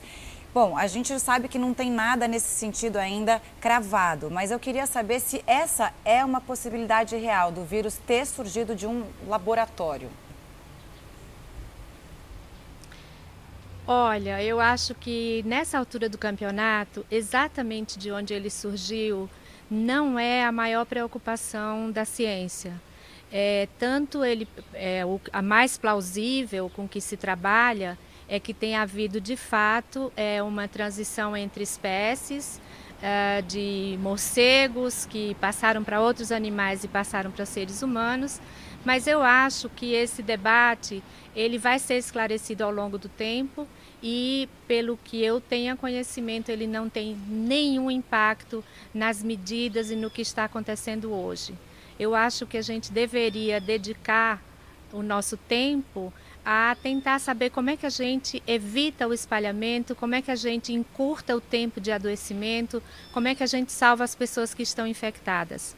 É, eu tenho a impressão que o debate é muito mais da ordem da política do que da ciência. É verdade, doutor. É isso que estamos vivendo nesse momento. A senhora está tá correta. É por isso que é importante a gente levar informação para as pessoas. E é esse o nosso papel aqui. O que nós estamos fazendo nesse momento é exatamente isso, esclarecendo as dúvidas da população, tentando desmistificar algumas coisas, como estas que acabam chegando. São tantas notícias, são tantas informações falsas nos grupos de WhatsApp, no Facebook. Por isso que a gente tem obrigação de ouvir especialistas como a senhora para esclarecer as dúvidas da população. Doutora Maria Amélia Veras, muito obrigado pela sua participação, pela sua presença aqui no Fala Brasil. A gente segue com o programa, recebendo mais perguntas dos telespectadores. Você vai mandando suas perguntas até o meio-dia, estaremos ao vivo aqui. Tatiana. Vamos começar agora então o nosso giro do tempo com o litoral da Bahia, em Ilhéus, onde está a Camila Moraes. Camila, bom dia para você. Como que fica o fim de semana por aí? Oi, bom dia para você, para todos que acompanham o Fala Brasil. Olha, não parece, mas a previsão é de chuva durante todo o fim de semana aqui em Ilhéus. O sol resolveu dar o ar da graça. Nesse sábado faz 26 graus nesse momento, tá calor e a máxima deve atingir os 28. A gente também tem previsão de chuva para o restante do dia. No domingo, tempo ainda fica instável, podendo chover a qualquer hora. A mínima é de 23 e a máxima de 28 graus. A gente aproveita até para mostrar a movimentação também. Aqui nós estamos em uma avenida importante da cidade de Ilhéus, a Getúlio Vargas, também conhecida como Lomanto Júnior. Claro que a movimentação é menor que a de costume, mas a quantidade de veículos que tem circulado aqui na localidade, enquanto nós nos preparávamos aqui, é, chama bastante atenção, principalmente vindos da Praia do Sul, onde muitas famílias têm casas de veraneio. A gente aproveita para reforçar o alerta de cuidado aí no combate combate ao coronavírus e lembra que o município segue com restrições de comércio e outros serviços aqui durante esse momento de combate à pandemia. Voltamos aos estúdios do Fala Brasil. Obrigada. E mais uma capital no Nordeste agora no Giro do Tempo do Fala Brasil. Qual é a previsão então para Natal Maragodeiro? Bom dia para você.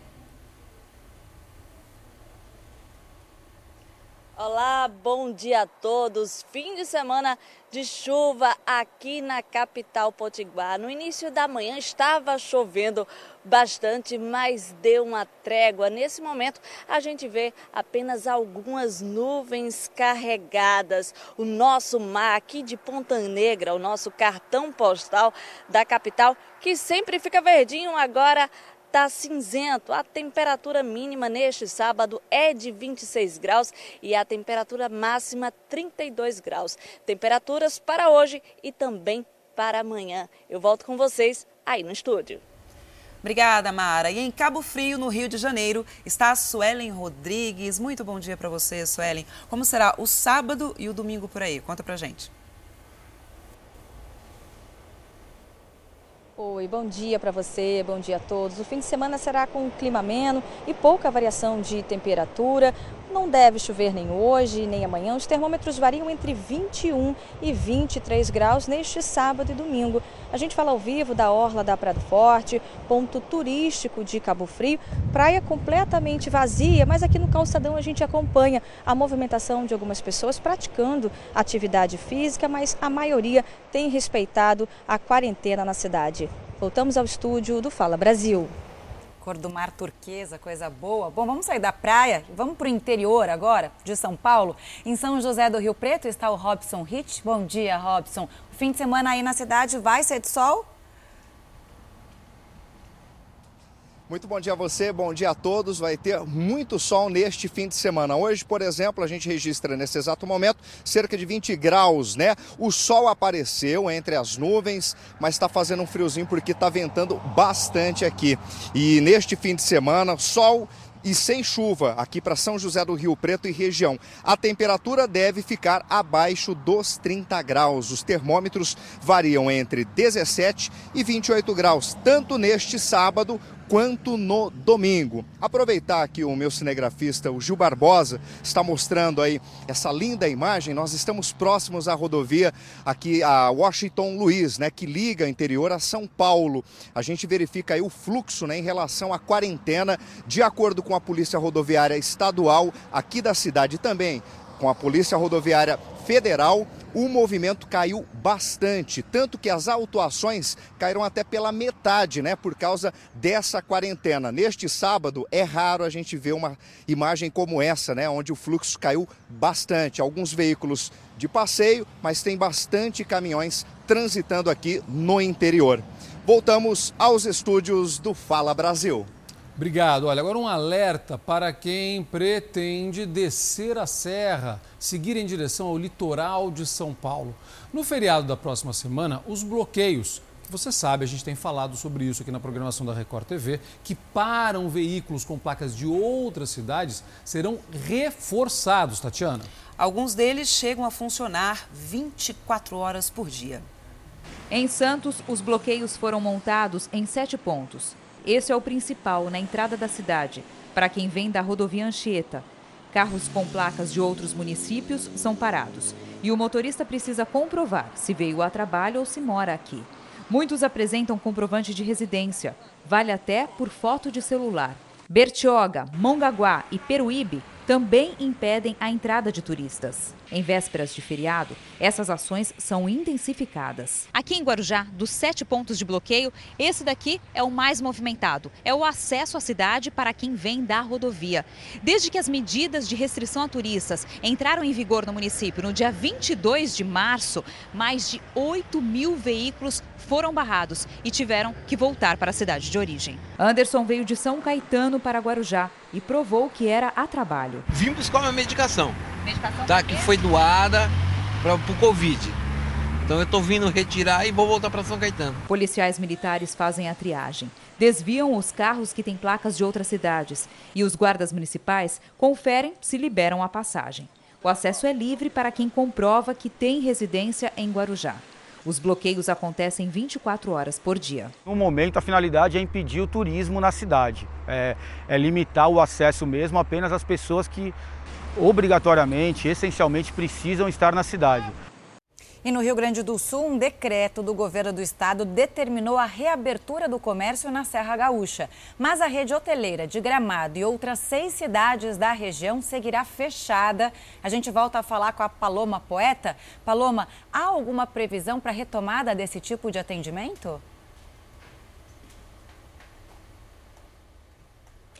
Ah, sim. Há uma previsão para o dia 30 de abril para retomar as atividades, só que nesse período, até chegar essa data, então, é preciso traçar uma estratégia para poder retomar essas atividades da melhor forma possível. O mesmo deve acontecer em outros municípios também da região, como Nova Petrópolis, Canela, Picada Café, Santa Maria do Herval, São Francisco de Paula, Cambará do Sul e outras também. A principal preocupação agora é retomar essas atividades, mas garantindo a segurança para hóspedes e funcionários Por isso também museus e parques e outros pontos turísticos dessas cidades, da região da Serra Gaúcha, permanecerão fechados para o atendimento ao público. Mas tem uma coisa que ainda está confirmada, que é o Festival de Cinema de Gramado. Tem data prevista, ainda não foi suspenso, nem cancelado ou transferido. Está marcado para os dias entre 14 e 22 de agosto. Voltamos aos estúdios do Fala Brasil. Obrigada, Paloma. E o uso de máscaras passa a ser obrigatório no Rio de Janeiro. Ninguém será multado caso descumpra a determinação. Afinal, a ideia é não é punir as pessoas. O objetivo da prefeitura é conscientizar a população. A gente até encontra uma máscara aqui, outra lá, mas ainda tem muita gente saindo às ruas sem nenhuma proteção. Só que a partir de agora será diferente. O prefeito Marcelo Crivella decretou que está proibido o trânsito de pessoas sem máscara pela cidade do Rio. Eu peço a todos que possam, que precisam sair, que usem a sua máscara. Pode ser inclusive essas que estão na internet, feitas artesanalmente, artesanalmente, não é? Feitas em casa.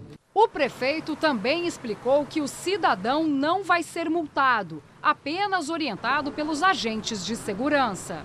Não acredito que a gente possa, na força da lei, impondo multas ou ameaças, é, conseguir conscientizar as pessoas. Eu acho que tem que se repetir, repetir, repetir, mostrar os dados, mostrar as curvas, falar das nossas dificuldades, da esperança que temos à frente de chegar aos equipamentos. Outra medida de prevenção é o cancelamento de visitas nos hospitais da rede municipal. Isso porque alguns pacientes que estavam internados há mais de 30 dias começaram a apresentar os sintomas da Covid-19. Só será permitida a entrada de acompanhantes no caso de crianças, idosos ou pessoas com deficiência. A gente vai informar via WhatsApp, via telefone, via e-mail, outras estratégias para que a gente evite essa circulação. 90% dos leitos de UTI da cidade do Rio estão ocupados. Por isso, o isolamento social ainda é tão importante. Nós vamos ganhar tempo. Nós estamos preparando a nossa arca. Nós não podemos, por imprudência, fazer com que o dilúvio chegue antes da arca estar pronta.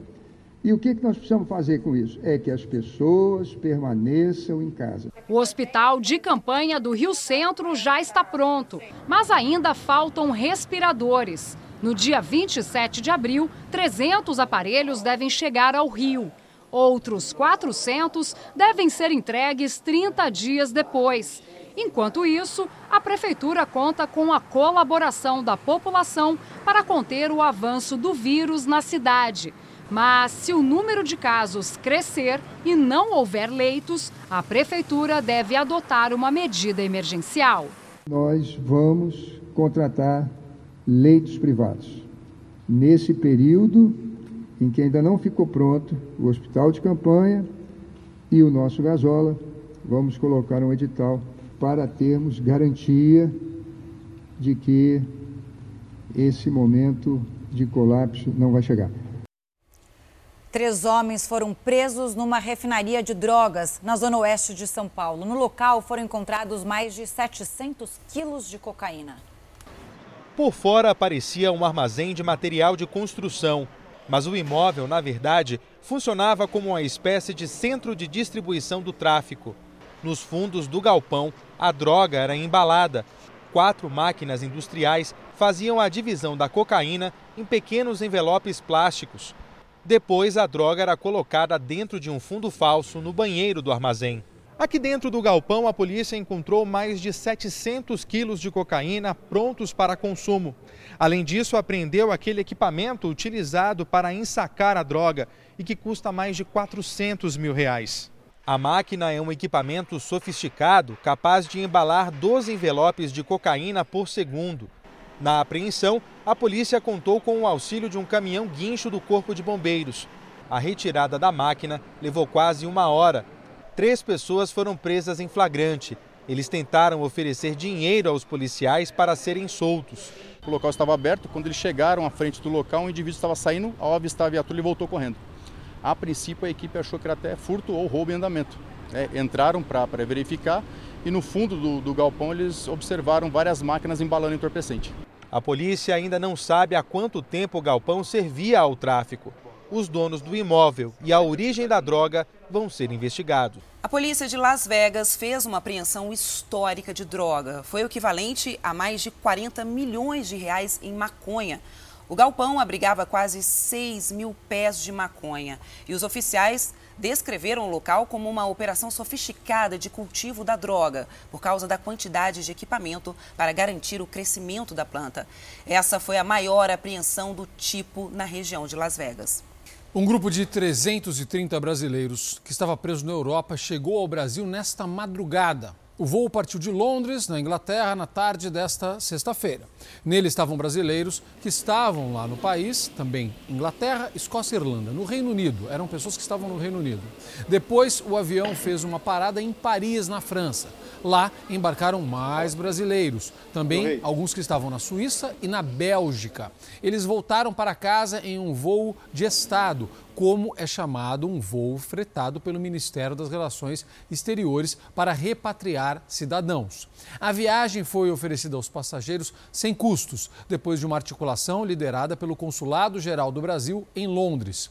Esses brasileiros vão permanecer em quarentena durante 14 dias que é o procedimento padrão para quem volta de países onde há casos confirmados de coronavírus.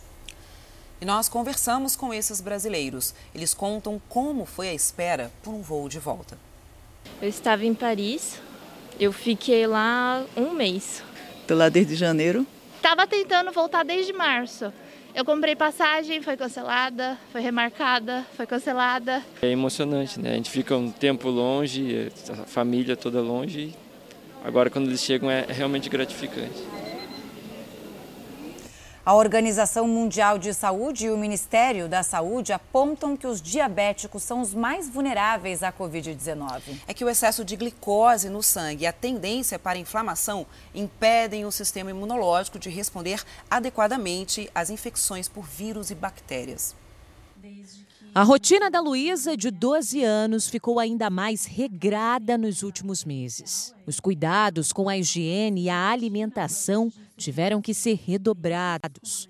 Tudo para evitar que o novo coronavírus chegue até ela. E a gente está tentando evitar que não tenha o coronavírus, né? Porque senão a glicemia aumenta. A Luísa faz parte do grupo de risco, tem diabetes tipo 1 doença crônica em que o pâncreas produz pouca ou nenhuma insulina, hormônio que controla o nível de açúcar no sangue, conhecido como glicemia, e que também fornece energia ao organismo. É tudo muito novo, né? O vírus ninguém sabe exatamente como funciona. E, e, a gente não sabe como que o corpo de quem tem diabetes tipo 1 vai responder a uma infecção como essa. A jovem está entre os quase 17 milhões de brasileiros que têm diabetes. A maioria é diagnosticada com tipo 2, geralmente associada ao sobrepeso, maus hábitos alimentares e sedentarismo. Pessoas com diabetes têm um sistema imunológico mais fraco, o que aumenta as chances de complicações por uma infecção como a Covid-19. Segundo a Associação Brasileira de Diabetes, o coronavírus pode ser ainda mais perigoso para aquelas pessoas que não estão com o tratamento da doença em dia. Essa elevação do açúcar faz com que é, a pessoa fique mais disposta a infecções é como você estivesse dando alimento para as bactérias e para os vírus para que eles crescessem. E além disso, esse excesso de açúcar faz com que o sistema de defesa da pessoa não responda bem. Por isso, esta médica explica que é preciso manter um controle rigoroso do nível de açúcar no sangue. Se você tem é, uma outra infecção em alguém que não tem diabetes e alguém que tem um diabetes que está descompensado, esse é um fator de risco a mais para ter complicações associadas àquele quadro. Cuidados que a Luísa já costuma ter sozinha. A Laura também tem diabetes tipo 1. E, diferentemente da Luísa, o coronavírus chegou até ela. Uma dificuldade para fazer qualquer tipo de coisa e uma dificuldade de respiração também. Mesmo com muitas queixas, a nutricionista não apresentou sintomas graves da doença. E ela acredita que manter em dia o tratamento e os hábitos saudáveis foi fundamental. Eu estou me alimentando melhor para que a gente não tenha aí um descontrole da glicemia, porque aumentando meu nível de açúcar no sangue, eu tenho uma tendência de ter uma imunidade mais baixa. Além dos cuidados com a alimentação, é preciso ficar atento à saúde mental dos diabéticos, principalmente durante o confinamento. Nós estamos num momento de tensão, de medo, e isso faz com que a pessoa procure um prazer. Muitas vezes esse prazer está na comida. Então eu sempre oriento, se você consegue trocar essa vontade súbita por uma maçã, por um prato de arroz e feijão, isso é fome. Agora, se for fome emocional, se é um chocolate, algo doce, a pessoa respirar, se acalmar, tomar um copo d'água, porque essa fome ela passa depois de cinco minutos.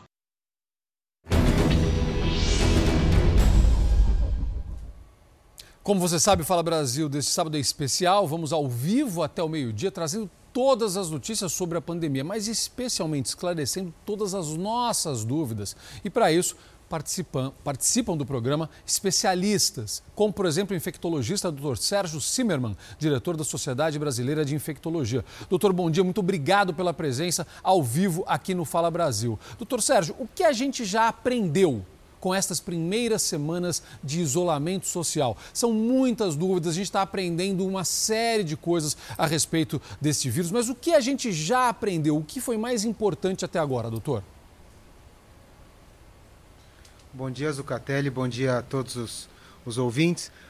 Na verdade, uh, a gente aprendeu uh, que se a gente ficar em casa, a gente vai ter uma menor transmissibilidade, porque a transmissão nós observamos desde que começou a epidemia uh, do Covid-19, da Covid-19, um, que ela é altamente transmissível, extremamente contagiosa, até superando as expectativas que nós, como médicos, tínhamos em relação ao H1N1 de 2009.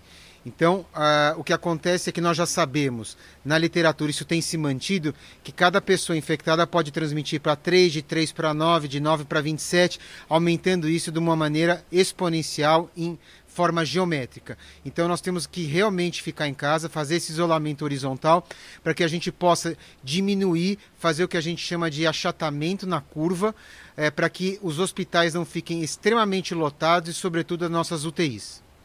Doutor, a gente acabou de mostrar uma reportagem falando a respeito de diabetes e nos últimos dias falou-se muito a respeito da obesidade, especialmente como um fator de risco para as pessoas mais jovens. As pessoas mais velhas, acima dos 60 anos, já estavam, já eram consideradas integrantes do grupo de risco.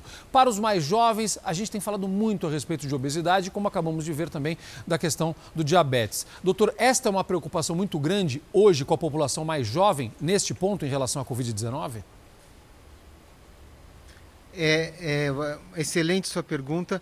É o que nós vamos, estamos observando e provavelmente nós vamos observar isso ao longo da epidemia. Então, nós vamos ter uma avaliação melhor daqui a seis meses, quando começarem a saber, sair os trabalhos com os dados que vão se colocar, é realmente esse aumento de obesidade, a, a, a questão da diabetes se descompensando em muitas pessoas. E, além disso, gostaria de te reforçar que não só a obesidade, o problema da diabetes, mas é quadros de depressão também em jovens. Existe essa questão importante de quadros depressivos em jovens, que muitas pessoas não estão se atendo a isso, só estão se preocupando com os idosos, que é uma preocupação real, de fato, e que realmente nós temos que nos preocupar, porém os jovens também. E lembrar que além de obesidade, diabetes, é, a questão dos jovens é que no Brasil está acontecendo, como nos Estados Unidos, uma, um, um nível de internações grande de jovens no nosso meio, nos nossos hospitais. É diferente do que foi na Espanha e na Itália,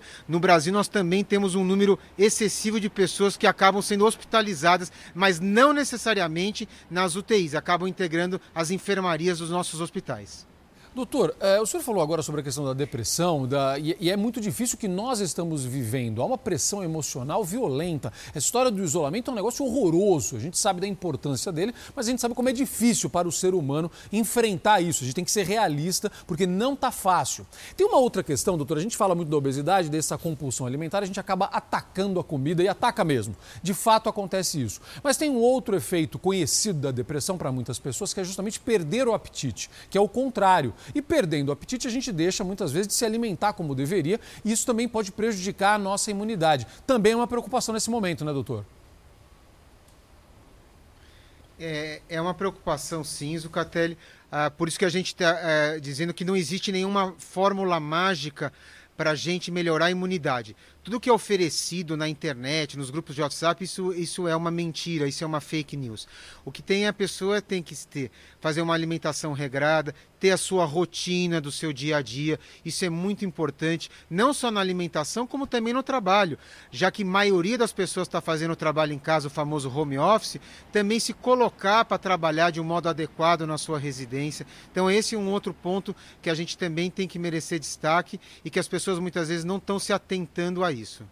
Doutor, o senhor falou sobre a residência. Recebi uma pergunta muito boa de uma, uma pessoa da nossa equipe aqui, falando é, em relação à higiene do ambiente quando você já tem alguma pessoa contaminada na sua casa. Por exemplo, tem uma pessoa que foi diagnosticada, testou positivo para a Covid-19. E aí ela está sendo mantida em um isolamento doméstico, domiciliar, separada de outras pessoas da casa, da maneira que isso é possível quando o ambiente, quando o espaço possibilita isso. A gente sabe que não é uma realidade e algumas pessoas não conseguem fazer um isolamento, não tem um quarto extra para manter alguém lá. Mas quando isso é possível, quais são os cuidados de higiene que devem ser tomados? Porque essa pessoa está isolada no quarto, mas esse ambiente precisa ser higienizado. O que deve ser feito, doutor?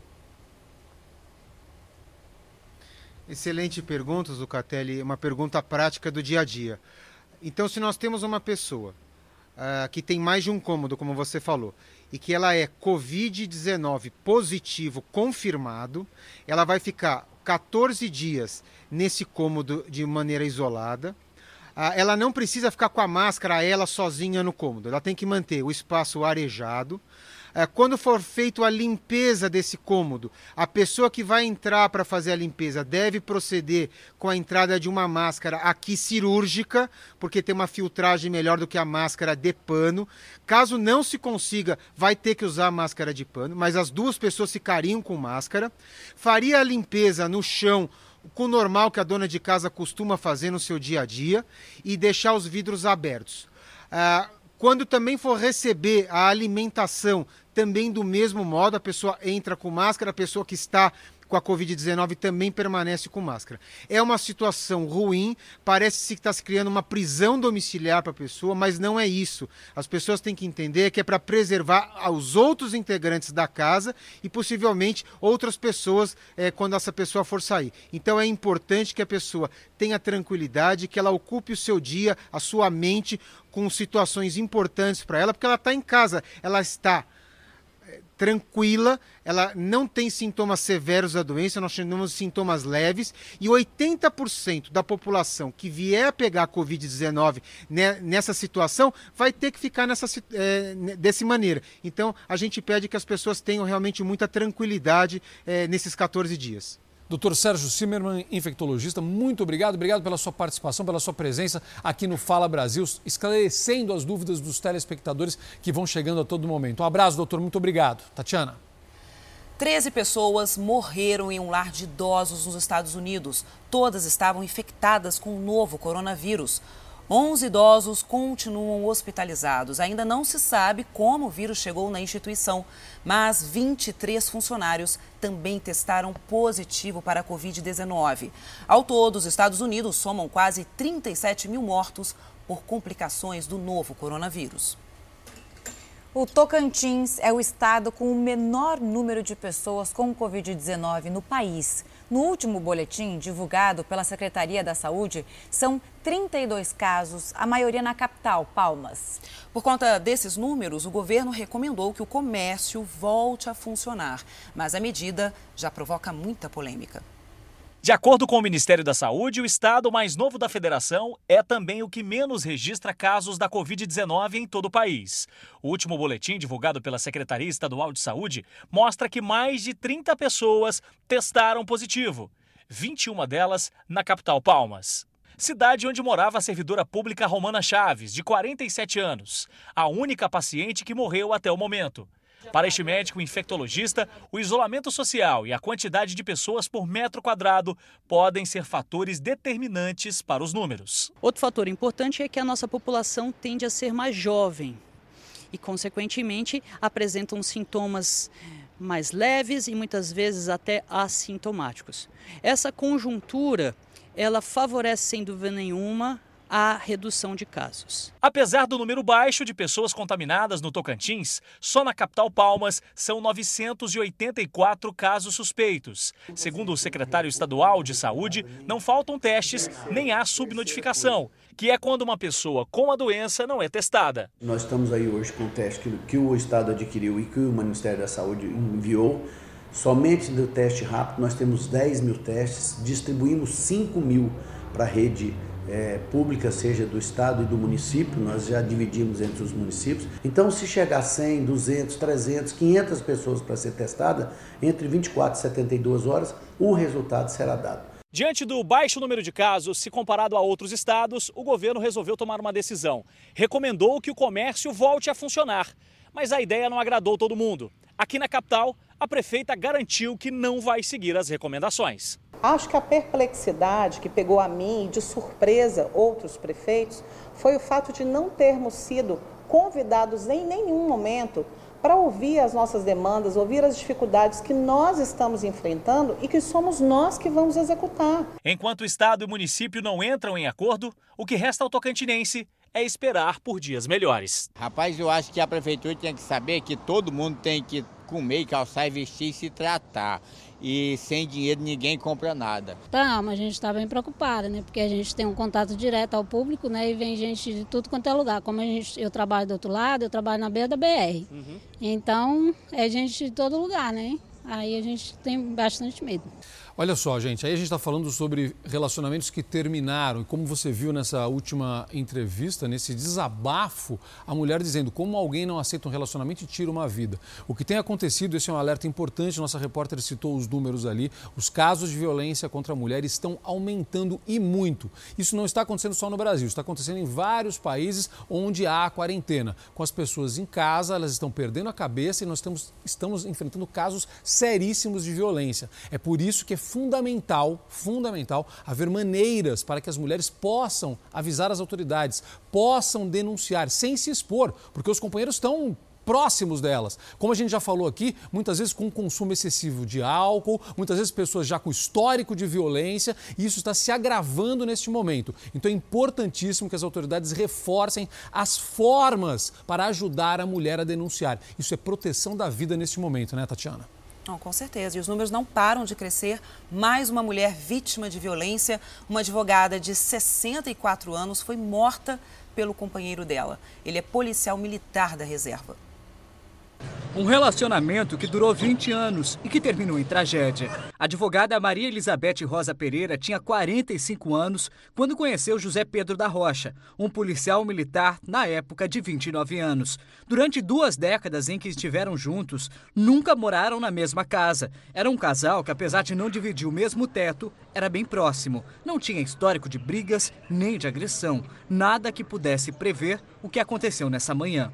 Aos 65 anos, Maria Elizabeth foi morta por José Pedro, de 49 anos. O crime aconteceu nesta sexta-feira na casa do policial militar, agora já aposentado. De acordo com a única testemunha do caso, o irmão de José Pedro, que mora no mesmo terreno e que chamou a polícia, Maria Elizabeth passou a noite na casa. Ela acompanhava o namorado que sofre de epilepsia e que estava sem medicamento. Eles passaram a madrugada acordados, até que por volta das quatro e meia ela foi dormir. Às seis horas, José Pedro usou uma arma calibre 9 milímetros para atirar duas vezes na companheira.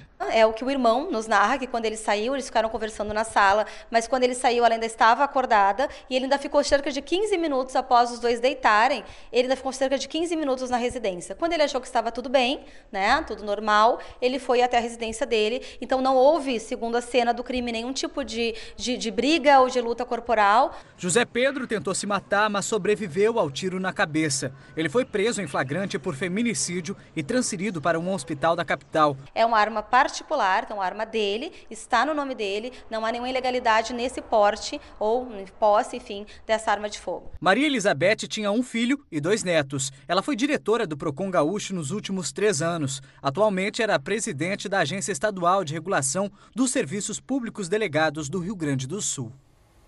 Histórico de violência, a gente tem diversos casos dessa forma, com denúncias que muitas vezes não são feitas. Você sabe essa realidade. Muitas mulheres têm medo de denunciar, às vezes não se sentem acolhidas pelas autoridades na hora de fazer a denúncia. E neste momento, mais do que nunca, elas estão na mira destes homens violentos. Então é muito importante. A proximidade aumenta estes casos. Então é importantíssimo. Estou fazendo um apelo aqui às autoridades mais uma vez para reforçar as formas que permitam a mulher se proteger, denunciar, que possibilitem essas denúncias neste momento. O repórter Bruno Piscinato está rodando pela cidade de São Paulo para saber se os moradores estão respeitando ou não a quarentena, né, Bruno? Onde você está agora e qual a situação por aí?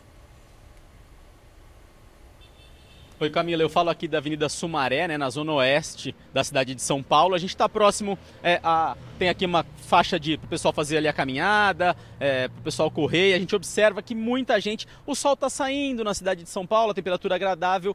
E a gente está aqui há uns 5 minutos acompanhando e olha, muita gente caminhando, correndo, pessoal passando de bicicleta é, e pouquíssimas dessas pessoas usando a máscara, né, que seria aquela orientação que foi dada a máscara para se proteger da Covid-19. Realmente, uma movimentação de carro um pouco atípica para um sábado, mas se a gente observar é, aquela aquela ideia de ficar dentro de casa. A gente tem ali também, vou mostrar também, tem uma pessoa passeando com o cachorro. É, o pessoal tá saindo, né? Esse tempo agora mais quente, a gente observa que as pessoas vão saindo das casas, praticando seu esporte. Muita gente sozinha, mas também muita gente acompanhada, viu? Deu para observar aqui casais de namorado, o pessoal realmente não se preservando muito, optando por sair de casa mesmo com relação né, à orientação que a gente teve. A gente segue acompanhando toda a movimentação pela cidade para trazer os detalhes para vocês. Voltamos agora ao estúdio do Fala Brasil. Obrigado, Bruno. Importante esse registro. A gente tem falado muito, essa questão da atividade física tem sido muito discutida. E a gente já entrevistou alguns especialistas nestas edições especiais do Fala Brasil, dizendo que as pessoas podem fazer atividade física, mesmo que seja na região, próximo de sua casa, mas sozinhas. Você não pode estar em grupo, gente correndo, 5, 6, 7 pessoas. Você não pode fazer isso. Às vezes a pessoa está sozinha, ela vai fazer uma atividade física, isso é saudável, isso pode ser feito, desde que você respeite todos os cuidados. Vai sair do seu prédio, mora em apartamento, até você chegar ao lado de fora, você vai usar a máscara para você poder andar no elevador, não vai pegar o elevador com mais gente. São aqueles cuidados que a gente já sabe, que a gente cansou de repetir vamos, vamos continuar repetindo. Agora, fazer atividade física em grupo, todo mundo junto, juntar uma galera ali, aí tá errado, aí vai na contramão do que tem sido orientado.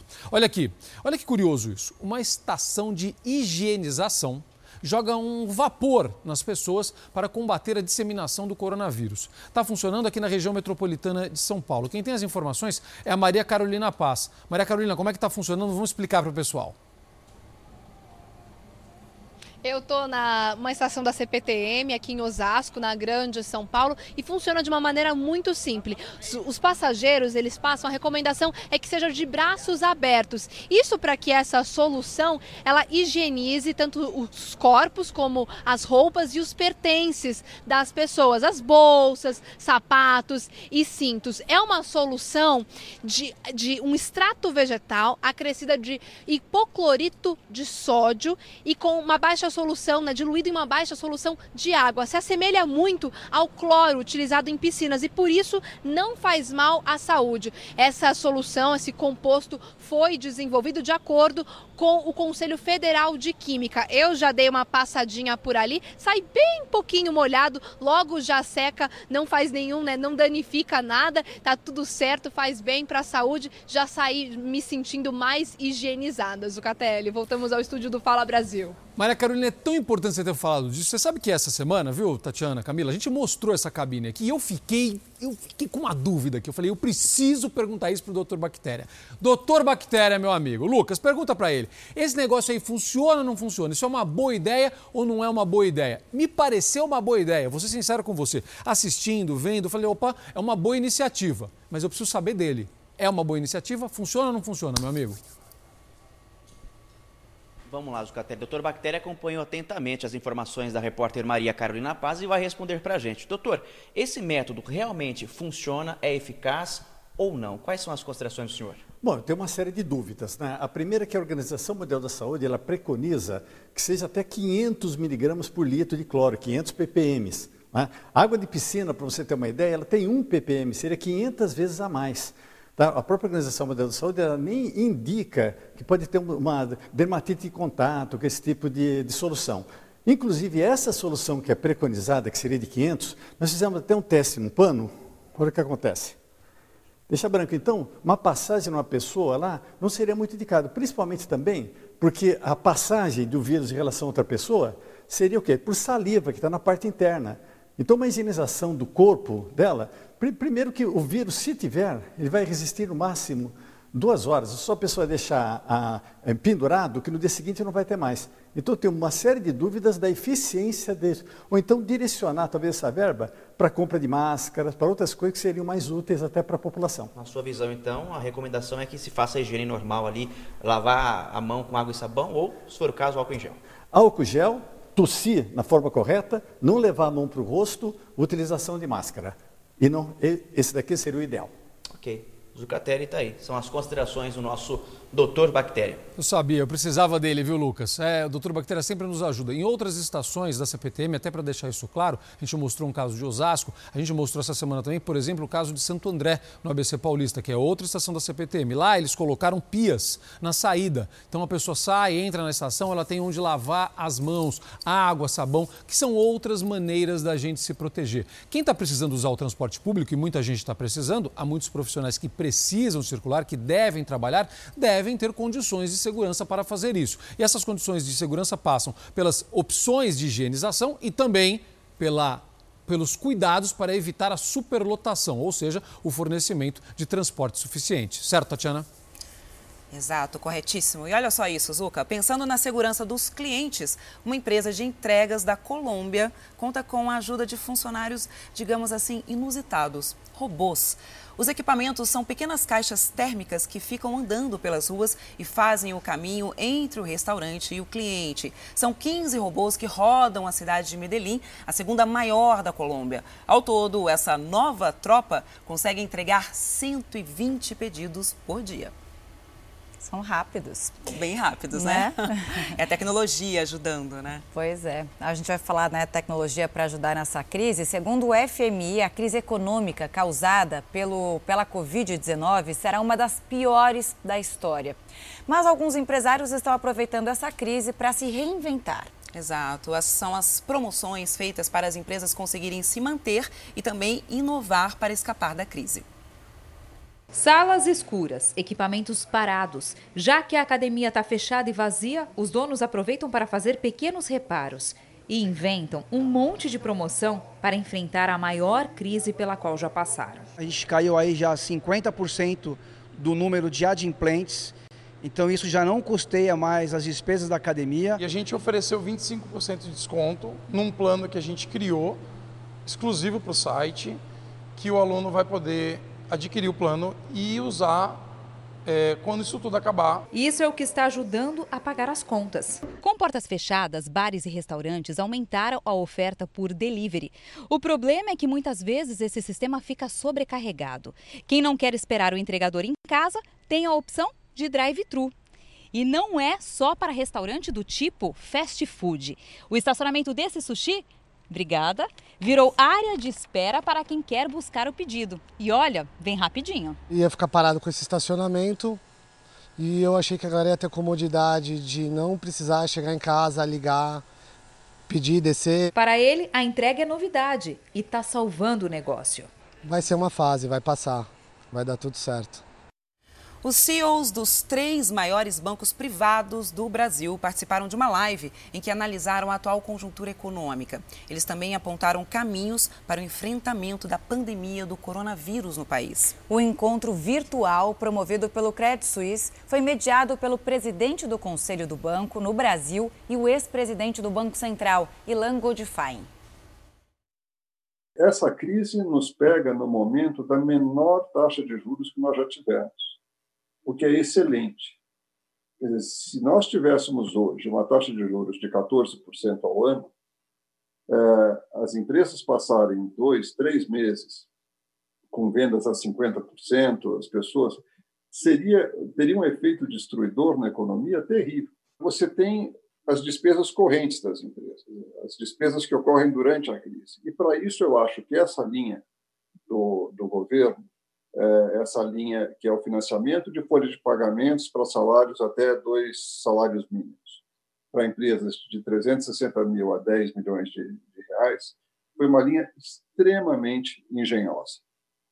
Quer dizer, ela, e acho que vai ser um, um grande êxito, você pode fazer isso por dois meses e poderá fazer por mais tempo. Então, quando eu vejo as grandes empresas, elas, na média, me preocupam menos. Então, ali eu não vejo um risco intrínseco, salvo um setor aqui e ali, mas eu até aí, quando você veja, por exemplo, a aviação, tem que se encontrar claramente uma solução estruturada para o caso da aviação. Mas quando você excetua eh, alguns casos muito específicos, a grande maioria está em melhor posição. Ter a Selic que nós temos hoje nos permite falar prazo. Nós não tínhamos a possibilidade de falar prazo em 2008. Hoje nós podemos falar prazo, inclusive para pequena e média empresa. Prazo era um tema da grande empresa.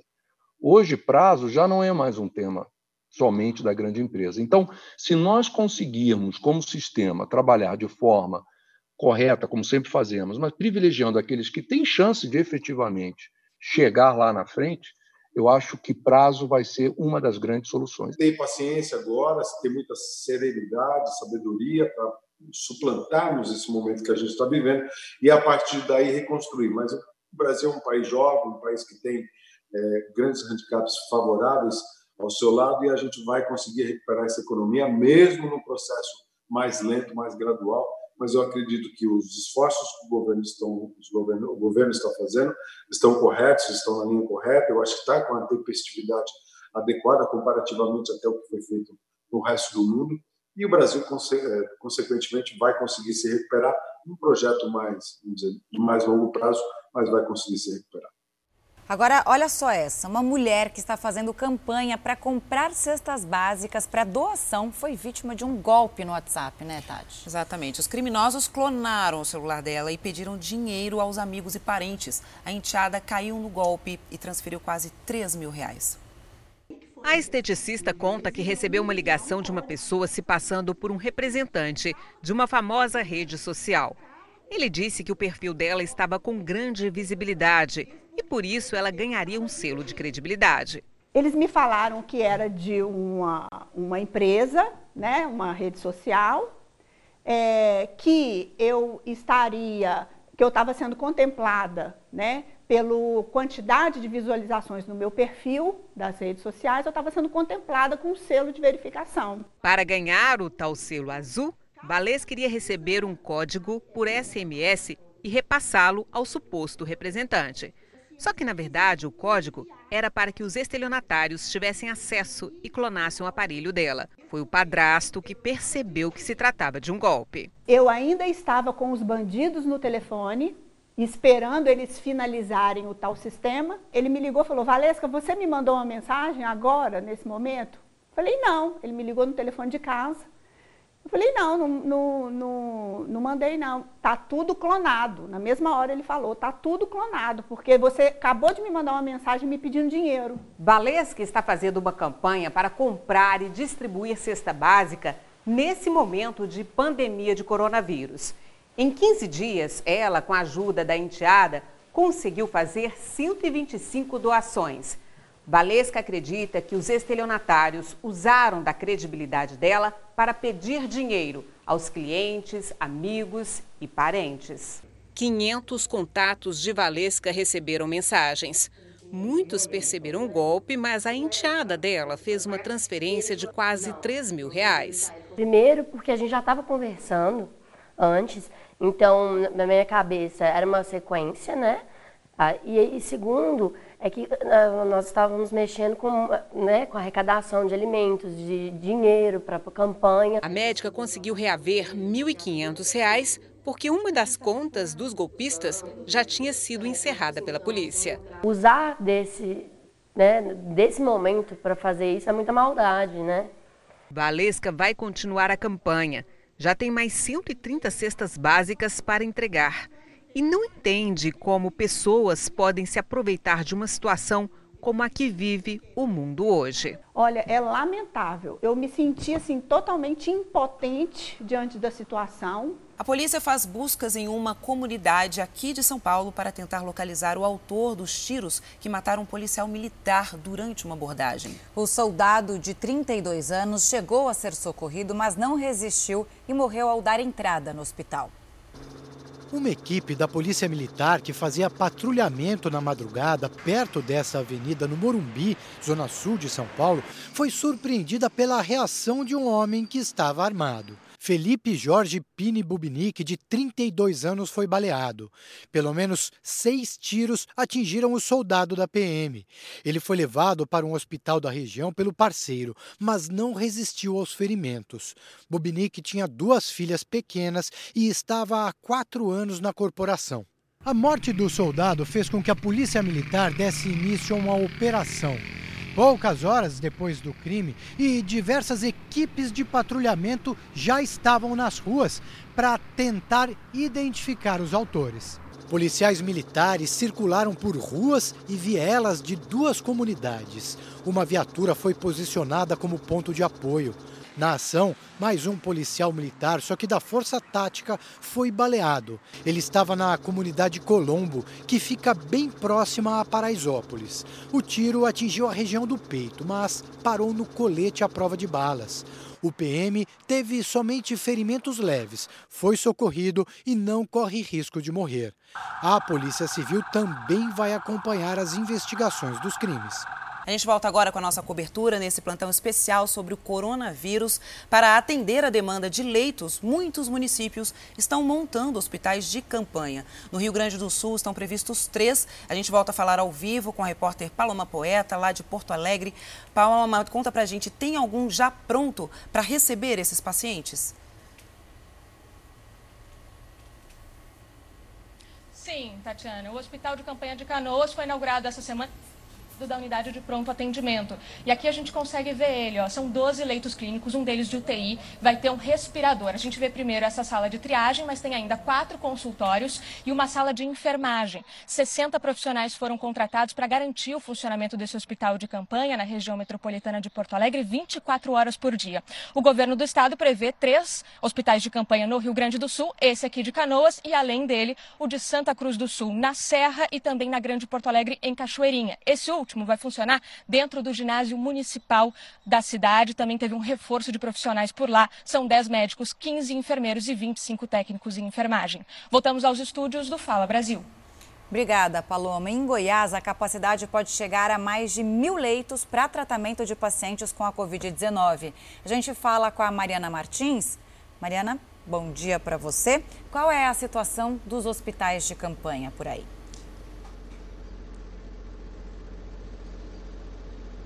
Olá, bom dia. Bom dia a todos. Nós falamos ao vivo dessa unidade que tem capacidade para 222 leitos exclusivos para o tratamento de pacientes com a Covid-19. Aqui no H-Camp são 70 leitos para pacientes críticos e 140 leitos para pacientes em estado semicrítico. Mas a capacidade de leitos, segundo a Secretaria de Estado de Saúde aqui de Goiás, é bem maior que isso. É de 1.100 leitos exclusivos para tratamento de pacientes com a Covid. Isso porque o Estado pode lançar mão nesse momento também de alguns, de alguns leitos em cidades do interior, como Lusiânia e Tumbiara, além do Hospital das Clínicas de Jataí também. Tem também uma maternidade que é da Prefeitura de Goiânia, Maternidade Oeste, que também foi dedicada exclusivamente, já abriu as portas para atender os pacientes com a Covid-19. Por lá são 180 leitos. Voltamos aos estúdios do Fala Brasil. Obrigado. E a Baixada Santista também se prepara para ampliar a oferta de leitos, que, como você tem acompanhado, é fundamental neste momento. Fernanda Burger, bom dia. Algum hospital já foi inaugurado por aí? Oi, bom dia. Sim, nós estamos em frente ao primeiro hospital de campanha de Santos. Essa estrutura foi inaugurada essa semana e tem 26 leitos de enfermaria apenas para casos de Covid-19. 60 profissionais de saúde vão atuar aqui. Ontem, esse hospital recebeu a primeira paciente, uma jovem de 17 anos. Outros dois hospitais de campanha já estão prontos aqui no litoral de São Paulo. Ficam em Praia Grande e foram montados dentro de ginásios esportivos. Junto Juntos, esses dois têm capacidade para 188 leitos. Já em Guarujá, deve ficar pronto nos próximos dias um hospital de campanha que está sendo montado dentro da base aérea, com capacidade para 70 leitos, sendo 20 de UTI. Voltamos aos estúdios do Fala Brasil. Tá certo, Fernanda. E agora vamos direto para Belo Horizonte, onde a Paula Branches nos atualiza sobre o hospital de campanha da cidade, né, Paula? Bom dia para você. Quantos leitos vai ter nesse hospital construído no Expo Minas?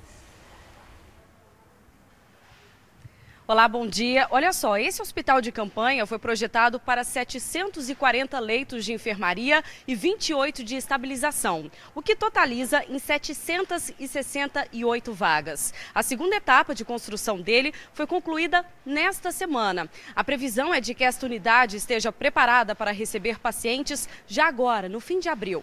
Até o momento foram investidos 5 milhões e 300 mil reais na implantação e estruturação do hospital foram usados recursos públicos e também privados. Os hospitais que irão trabalhar aqui no hospital serão oficiais e praças dos quadros de saúde da reserva da Polícia Militar e também Corpo de Bombeiros Militar.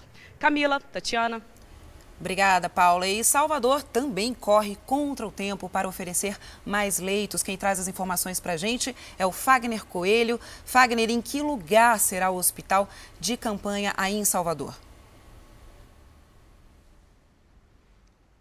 Olha, um desses locais fica aqui na Arena Fonte Nova, região central de Salvador. A arena está bem aqui atrás, só que esse hospital de campanha não vai funcionar nesta área do gramado, né? E sim no espaço destinado aos camarotes e também à área VIP. Nesse momento, mais de 30 profissionais estão aí empenhados para entregar esse hospital de campanha pelas próximas semanas. Serão 100 leitos de UTI e também 140 leitos de enfermagem. Em outro espaço para eventos, também há reformas para a montagem de mais um hospital de campanha. Nesse segundo lugar, serão 90 leitos e 50 de UTIs para quem precisar de ventilação mecânica. Serão 600 profissionais de saúde, incluindo infectologia cardiologistas e pneumologistas. Esses hospitais devem ficar prontos até o fim do mês. Voltamos ao estúdio do Fala Brasil. Muito importante. O que é importante também é o que a gente vai falar agora. A Caixa deu início ao pagamento escalonado do auxílio emergencial destinado aos trabalhadores informais, microempreendedores individuais, autônomos e desempregados em situação vulnerável. É, é quem mais sente os efeitos da crise, né? Esse benefício poderá ser recebido pelas pessoas em outros locais, além das agências da Caixa. O presidente do banco, Pedro Guimarães, explica também que aqueles que têm contas digitais vão poder movimentar o dinheiro assim que receberem o auxílio. Super importante essa informação.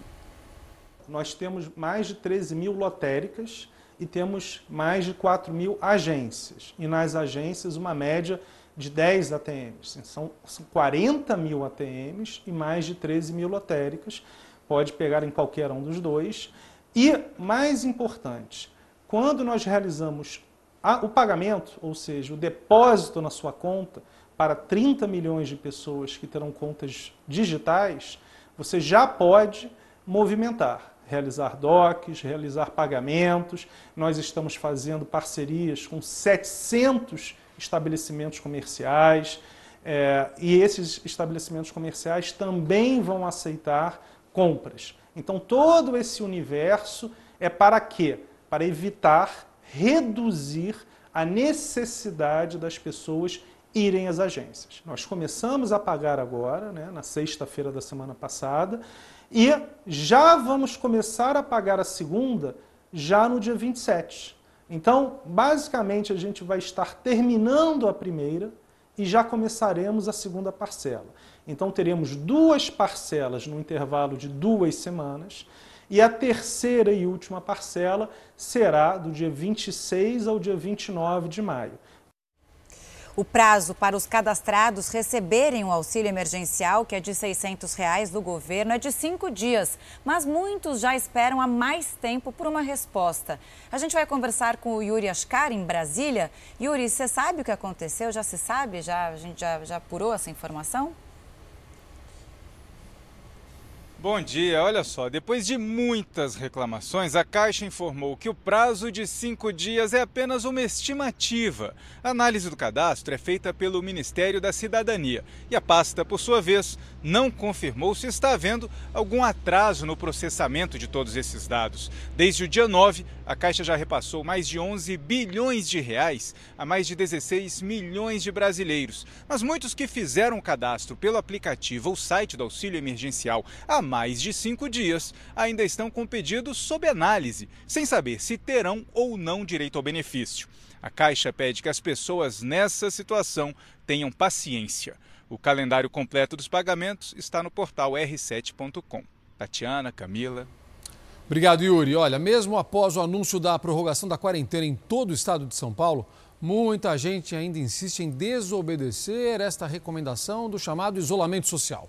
Nossa equipe foi às ruas da capital paulista e registrou vários flagrantes de grupos reunidos em frente a mercados e lojas de conveniência. Tem mais. Durante a madrugada, mais uma vez, houve até baile funk.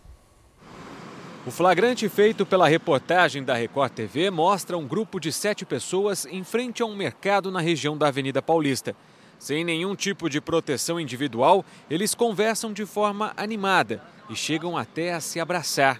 Ainda na região central, mais um flagrante, dessa vez na conveniência de um posto de combustíveis. Um grupo de quatro amigos conversa na calçada. Ao lado é possível ver garrafas de bebida. Com o fechamento de bares e casas noturnas em São Paulo por conta da pandemia do coronavírus, mercados e conveniências têm se tornado a alternativa para quem quer furar a quarentena e beber em grupo. Já nos extremos da cidade, os pancadões dominam, como o que aconteceu durante esta madrugada na zona leste de São Paulo. Na rua, jovens despreocupados com isolamento social bebem e escutam música alta. As imagens foram gravadas por um morador que denuncia que as festas têm sido frequentes mesmo durante a quarentena. Desde que a quarentena começou em 24 de março, o índice de isolamento social nunca chegou a 70%, número considerado ideal para conter a propagação do coronavírus. Dados mais recentes do governo mostram que essa taxa está em 49% no estado de São Paulo. Por conta da baixa adesão da população, o governador João Dória chegou a ameaçar com medidas mais duras aqueles que furassem a quarentena. No começo do mês, ele disse que a Polícia Militar não só advertiria, como também poderia prender quem desrespeitasse o isolamento.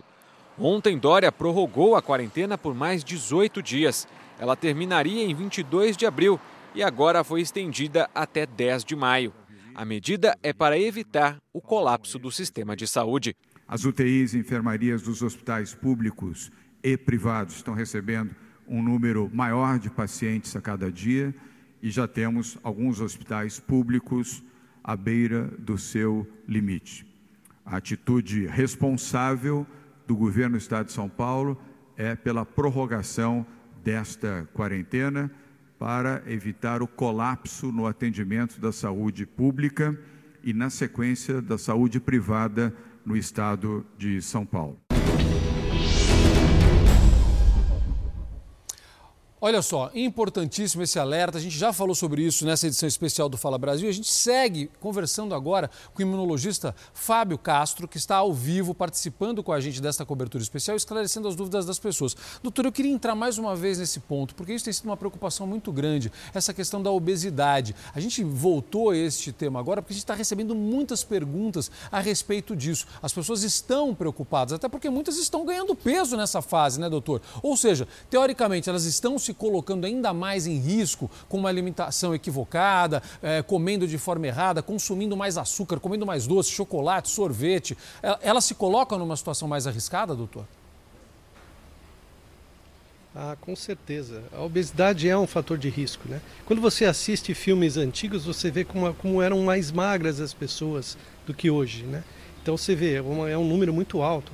E a gente em isolamento, é como nós dissemos, tem uma ansiedade muito grande e muita gente tem uma compulsão de comer. Não deve ser feito dessa forma.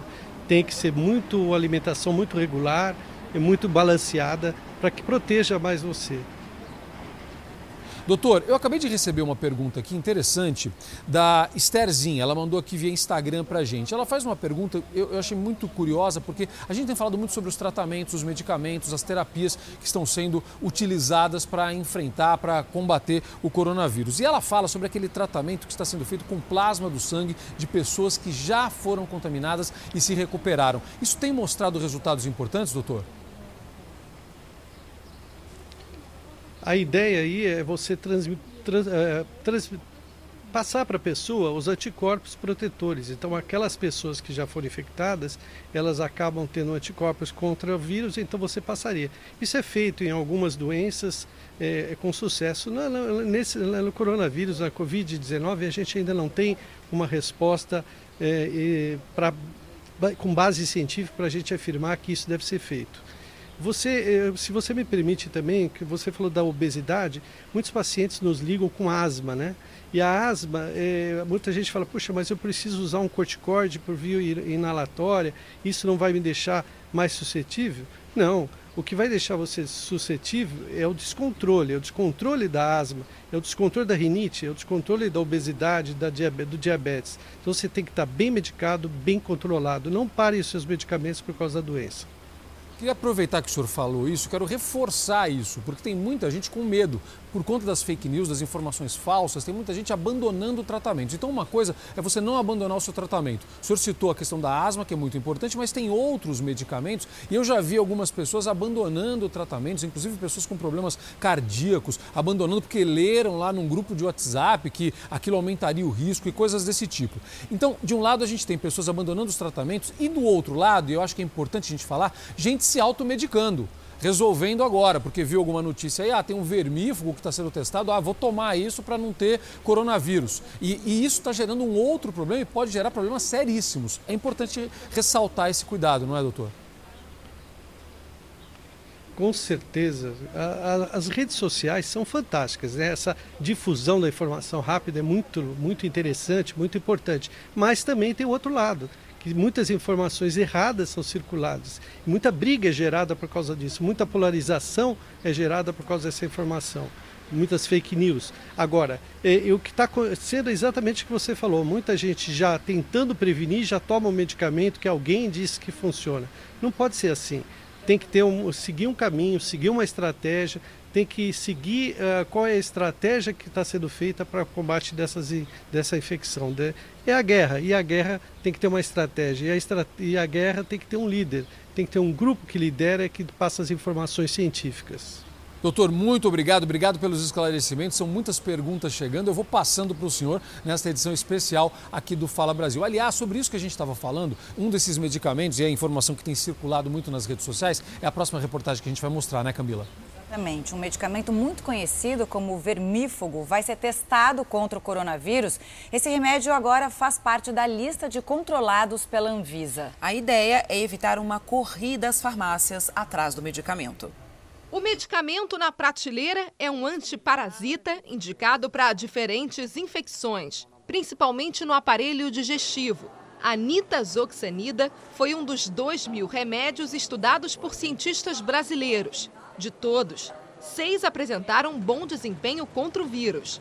Essa substância já foi aprovada em teste laboratorial, com eficácia de 94% no combate ao coronavírus. Barato e conhecido entre os brasileiros, o medicamento, segundo os especialistas, apresenta poucos efeitos colaterais. Mas, para evitar uma corrida às farmácias, a Agência Nacional de Vigilância Sanitária colocou a substância na lista de remédios controlados. Ele só pode ser comprado com receita especial.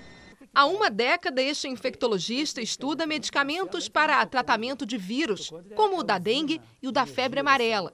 Segundo ele, a nitazoxanida reduz os efeitos do vírus no organismo e leva o paciente a reagir melhor ao tratamento. O medicamento entra na célula e justamente o gerador de energia da célula, ele é inibido, ele é minimizado pela ação do medicamento. Há uma redução natural da replicação do vírus. O medicamento também está sendo estudado em outros países, como a China e os Estados Unidos ainda com resultados inconclusivos na utilização em humanos. Aqui no Brasil, a Anvisa e o Conselho Nacional de Ética em Pesquisa autorizaram testes em pacientes com o coronavírus. E segundo o ministro da Ciência e Tecnologia, Marcos Pontes, no meio do mês que vem, já poderemos ter uma resposta sobre a eficácia desse medicamento, que custa em média 25 reais no tratamento contra a Covid-19.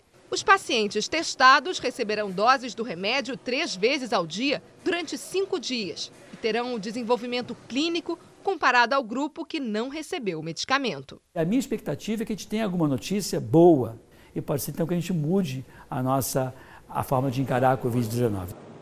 Tomara, é isso que a gente quer. Só que você não pode fazer uma corrida antes da hora, que nem aconteceu com a hidroxicloroquina. Porque senão não adianta nada antes dos testes. Isso pode gerar até problemas e problemas sérios de saúde, como nos explicou o nosso entrevistado agora há pouco. Então vamos torcer para que realmente essa medicação, que é barata, que está disponível, que é fácil de ser produzida, que já tem até medicamento genérico, que essa medicação realmente funcione. Mas vamos esperar sem fazer bobagem, por favor, para cuidar da nossa saúde.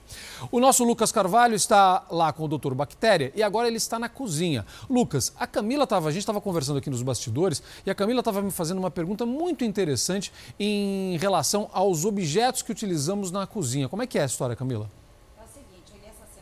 É né? Melhor, ninguém melhor do que tirar essa dúvida para mim, porque eu fiquei bastante em dúvida, já que você lava prato, copo, talher, já com água e detergente, água e sabão. Isso é suficiente ou a gente precisa desinfetar é, com alguma coisa a mais é, esses utensílios aí de cozinha?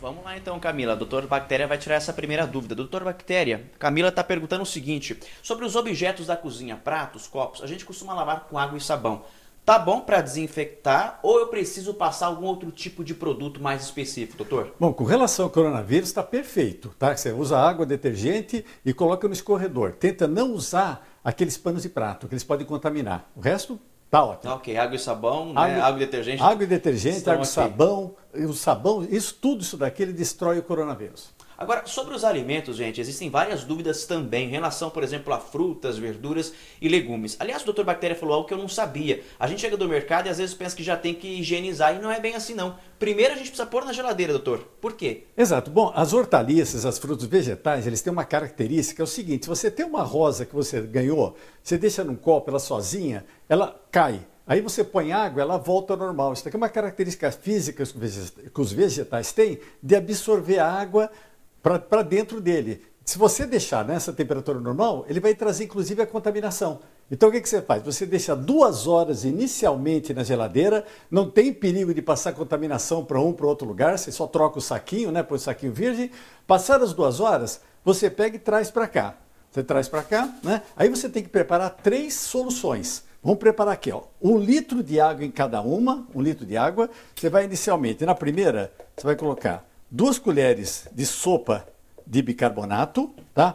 Na segunda, você vai utilizar duas colheres de sopa de vinagre, duas colheres de sopa de vinagre, e na terceira, você vai utilizar uma colher de sopa de água sanitária. Água sanitária. Pronto. As três soluções já estão prontas, né? Então vamos começar a preparar. Você tra traz da geladeira, o que nós vamos fazer aqui com o tomate vale a mesma coisa para morango, para alface, tudo é a mesma coisa. Você vai pegar então toma, o tomate, vai passar na água corrente, lavar muito bem lavadinho. Né? Aí você vai deixar na primeira solução, que é a solução de bicarbonato.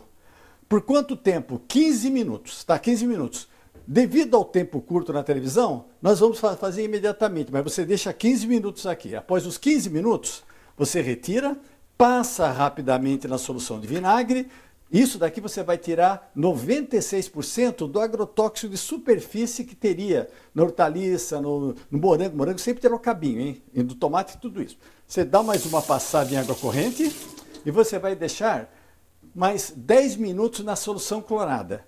A, passou os 10 minutos, você retira também, por causa de tempo nós vamos passar rápido, tá? Passaram os 10 minutos, você passa na torneira, na torneira e está pronto para ser servido. Uma dúvida que as pessoas têm muito é com relação a banana, cebola, batata, alho. Banana, gente, você não pode colocar na geladeira porque ela fica preta. O que, que você vai fazer? Vai consumir a banana? Somente água corrente já é o suficiente. Para batatas, você usa uma esponjinha, passa nas batatas. Também na hora de uso, A mesma coisa da cebola e a mesma coisa do alho. Ok, doutor. Passa. Obrigado, doutor. Isso. É isso, doutor. Bactéria ao vivo no nosso Fala Brasil. Zucatelli, volto com você. Obrigado, Lucas. Obrigado, doutor Bactéria. Vamos seguir aqui, Camila. Os países na América Latina também estão criando medidas para tentar combater a pandemia. Na Colômbia, foi imposto toque de recolher até segunda-feira. Mais de 1.500 soldados e policiais foram às ruas da cidade de Soachá, região que fica na capital de Bogotá, na região da capital Bogotá. Eles vão fiscalizar a região até 4 da manhã de segunda-feira e quem não respeitar o toque de recolher vai ser levado para a delegacia, não tem conversa. A Colômbia registrou quase 3.500 casos de Covid-19 e 153 mortos uma nova arma contra o coronavírus. Um drone está sendo usado para dispersar aglomerações no Rio de Janeiro. O aviso é dado em alto e bom som. Por favor, respeitem o distanciamento social. Um alto-falante foi instalado no aparelho que vai sobrevoar os lugares cheios e dar o recado aos que ainda desobedecem o isolamento social. O drone só vai decolar quando chegar uma denúncia à prefeitura. A partir daí, o equipamento vai checar a informação. As imagens feitas são transmitidas em tempo real a uma central de operações do município.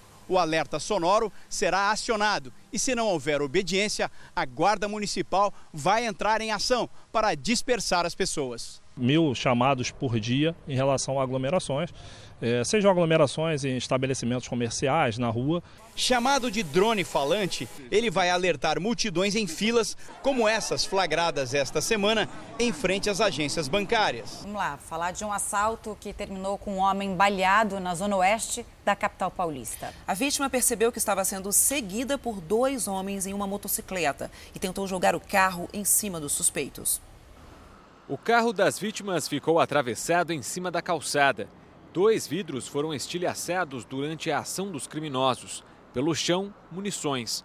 Um casal de namorados ocupava o carro. O assalto aconteceu quando eles voltavam para casa, na zona oeste de São Paulo.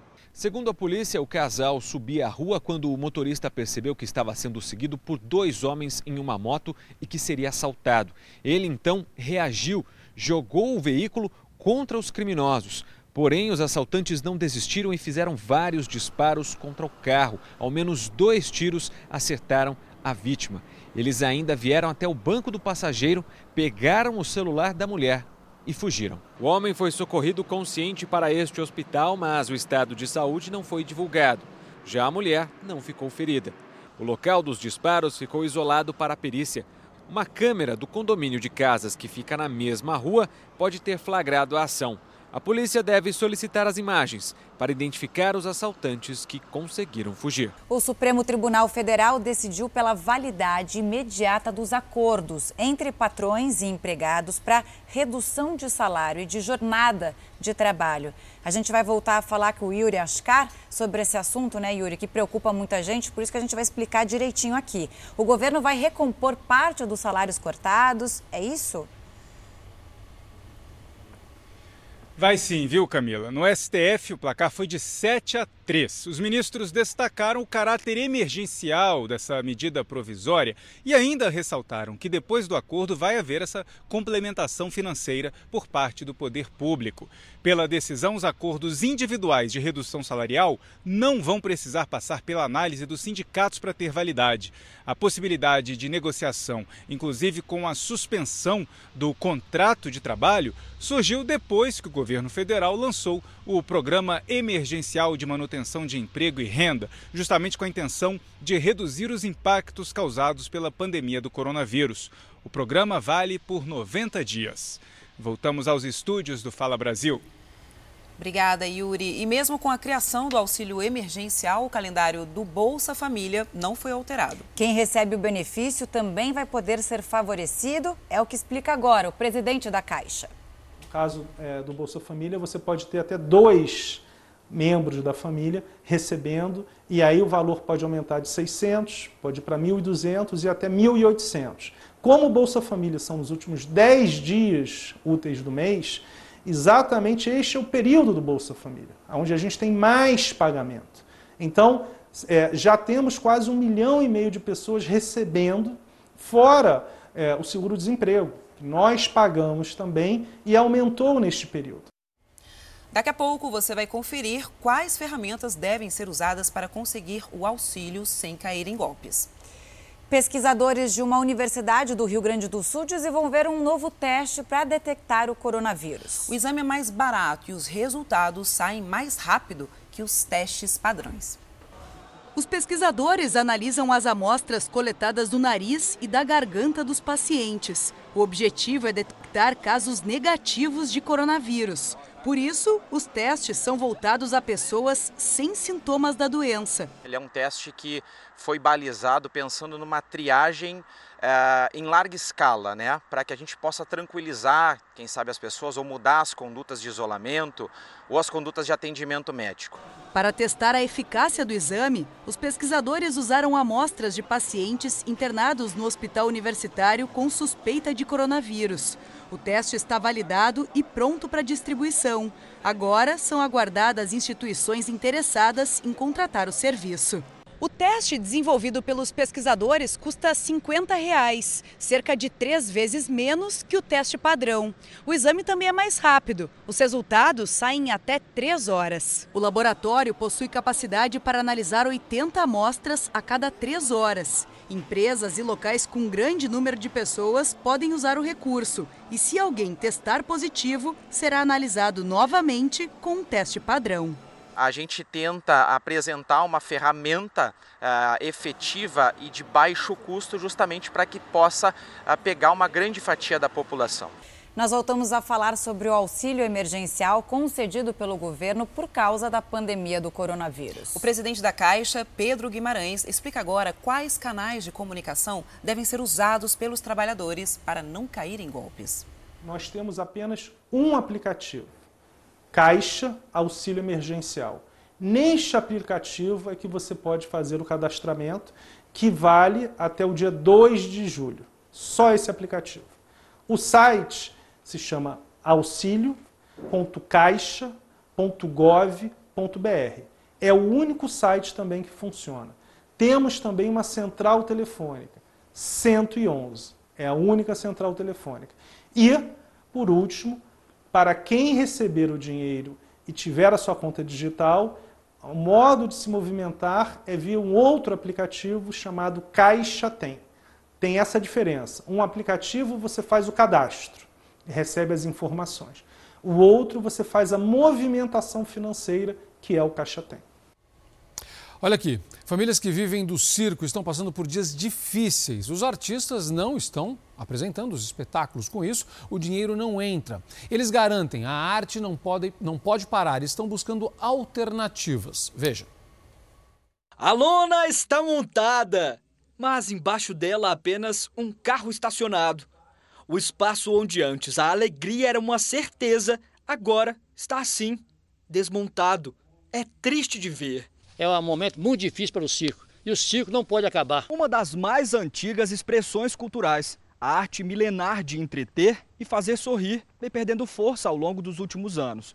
Os grandes circos, esses são cada vez mais tecnológicos. Só que em contrapartida, os pequenos, que são de origem familiar, já vêm enfrentando problemas há muito tempo. E agora, com a situação da pandemia, eles vivem uma realidade ainda mais assustadora.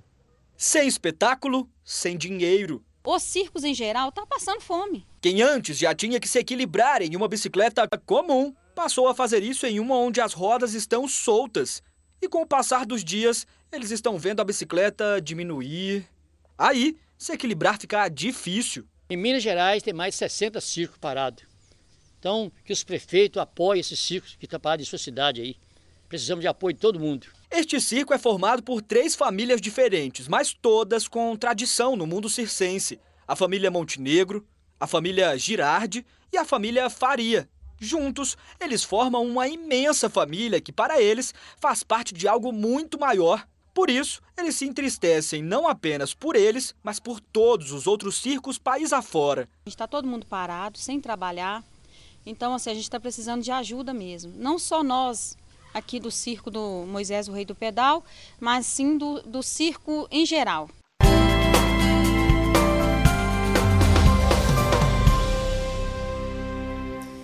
Olha só que boa notícia. Uma idosa de 97 anos foi curada da Covid-19. Ela ficou seis dias internada e deixou o hospital, como está virando hábito, em meio a aplausos.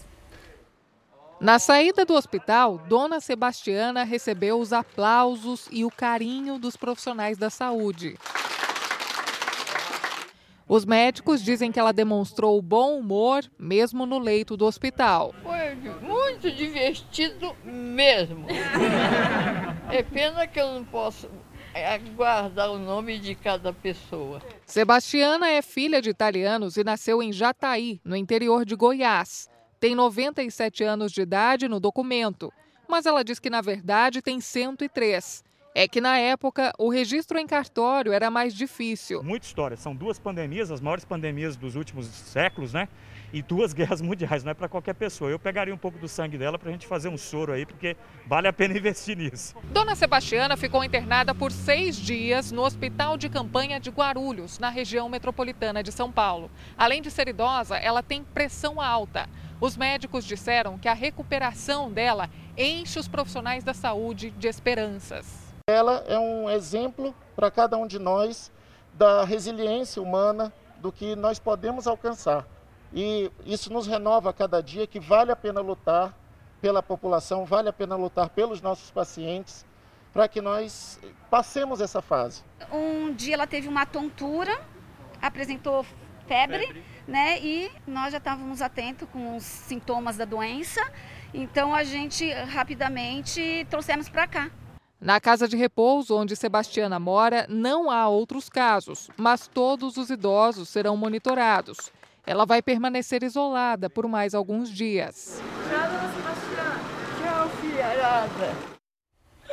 Que bom, né? Que notícia boa a recuperação da dona Sebastiana. Você viu que curioso isso? Ela tem oficialmente 97 anos, mas Tati, Camila, ela disse que tem 103, viu?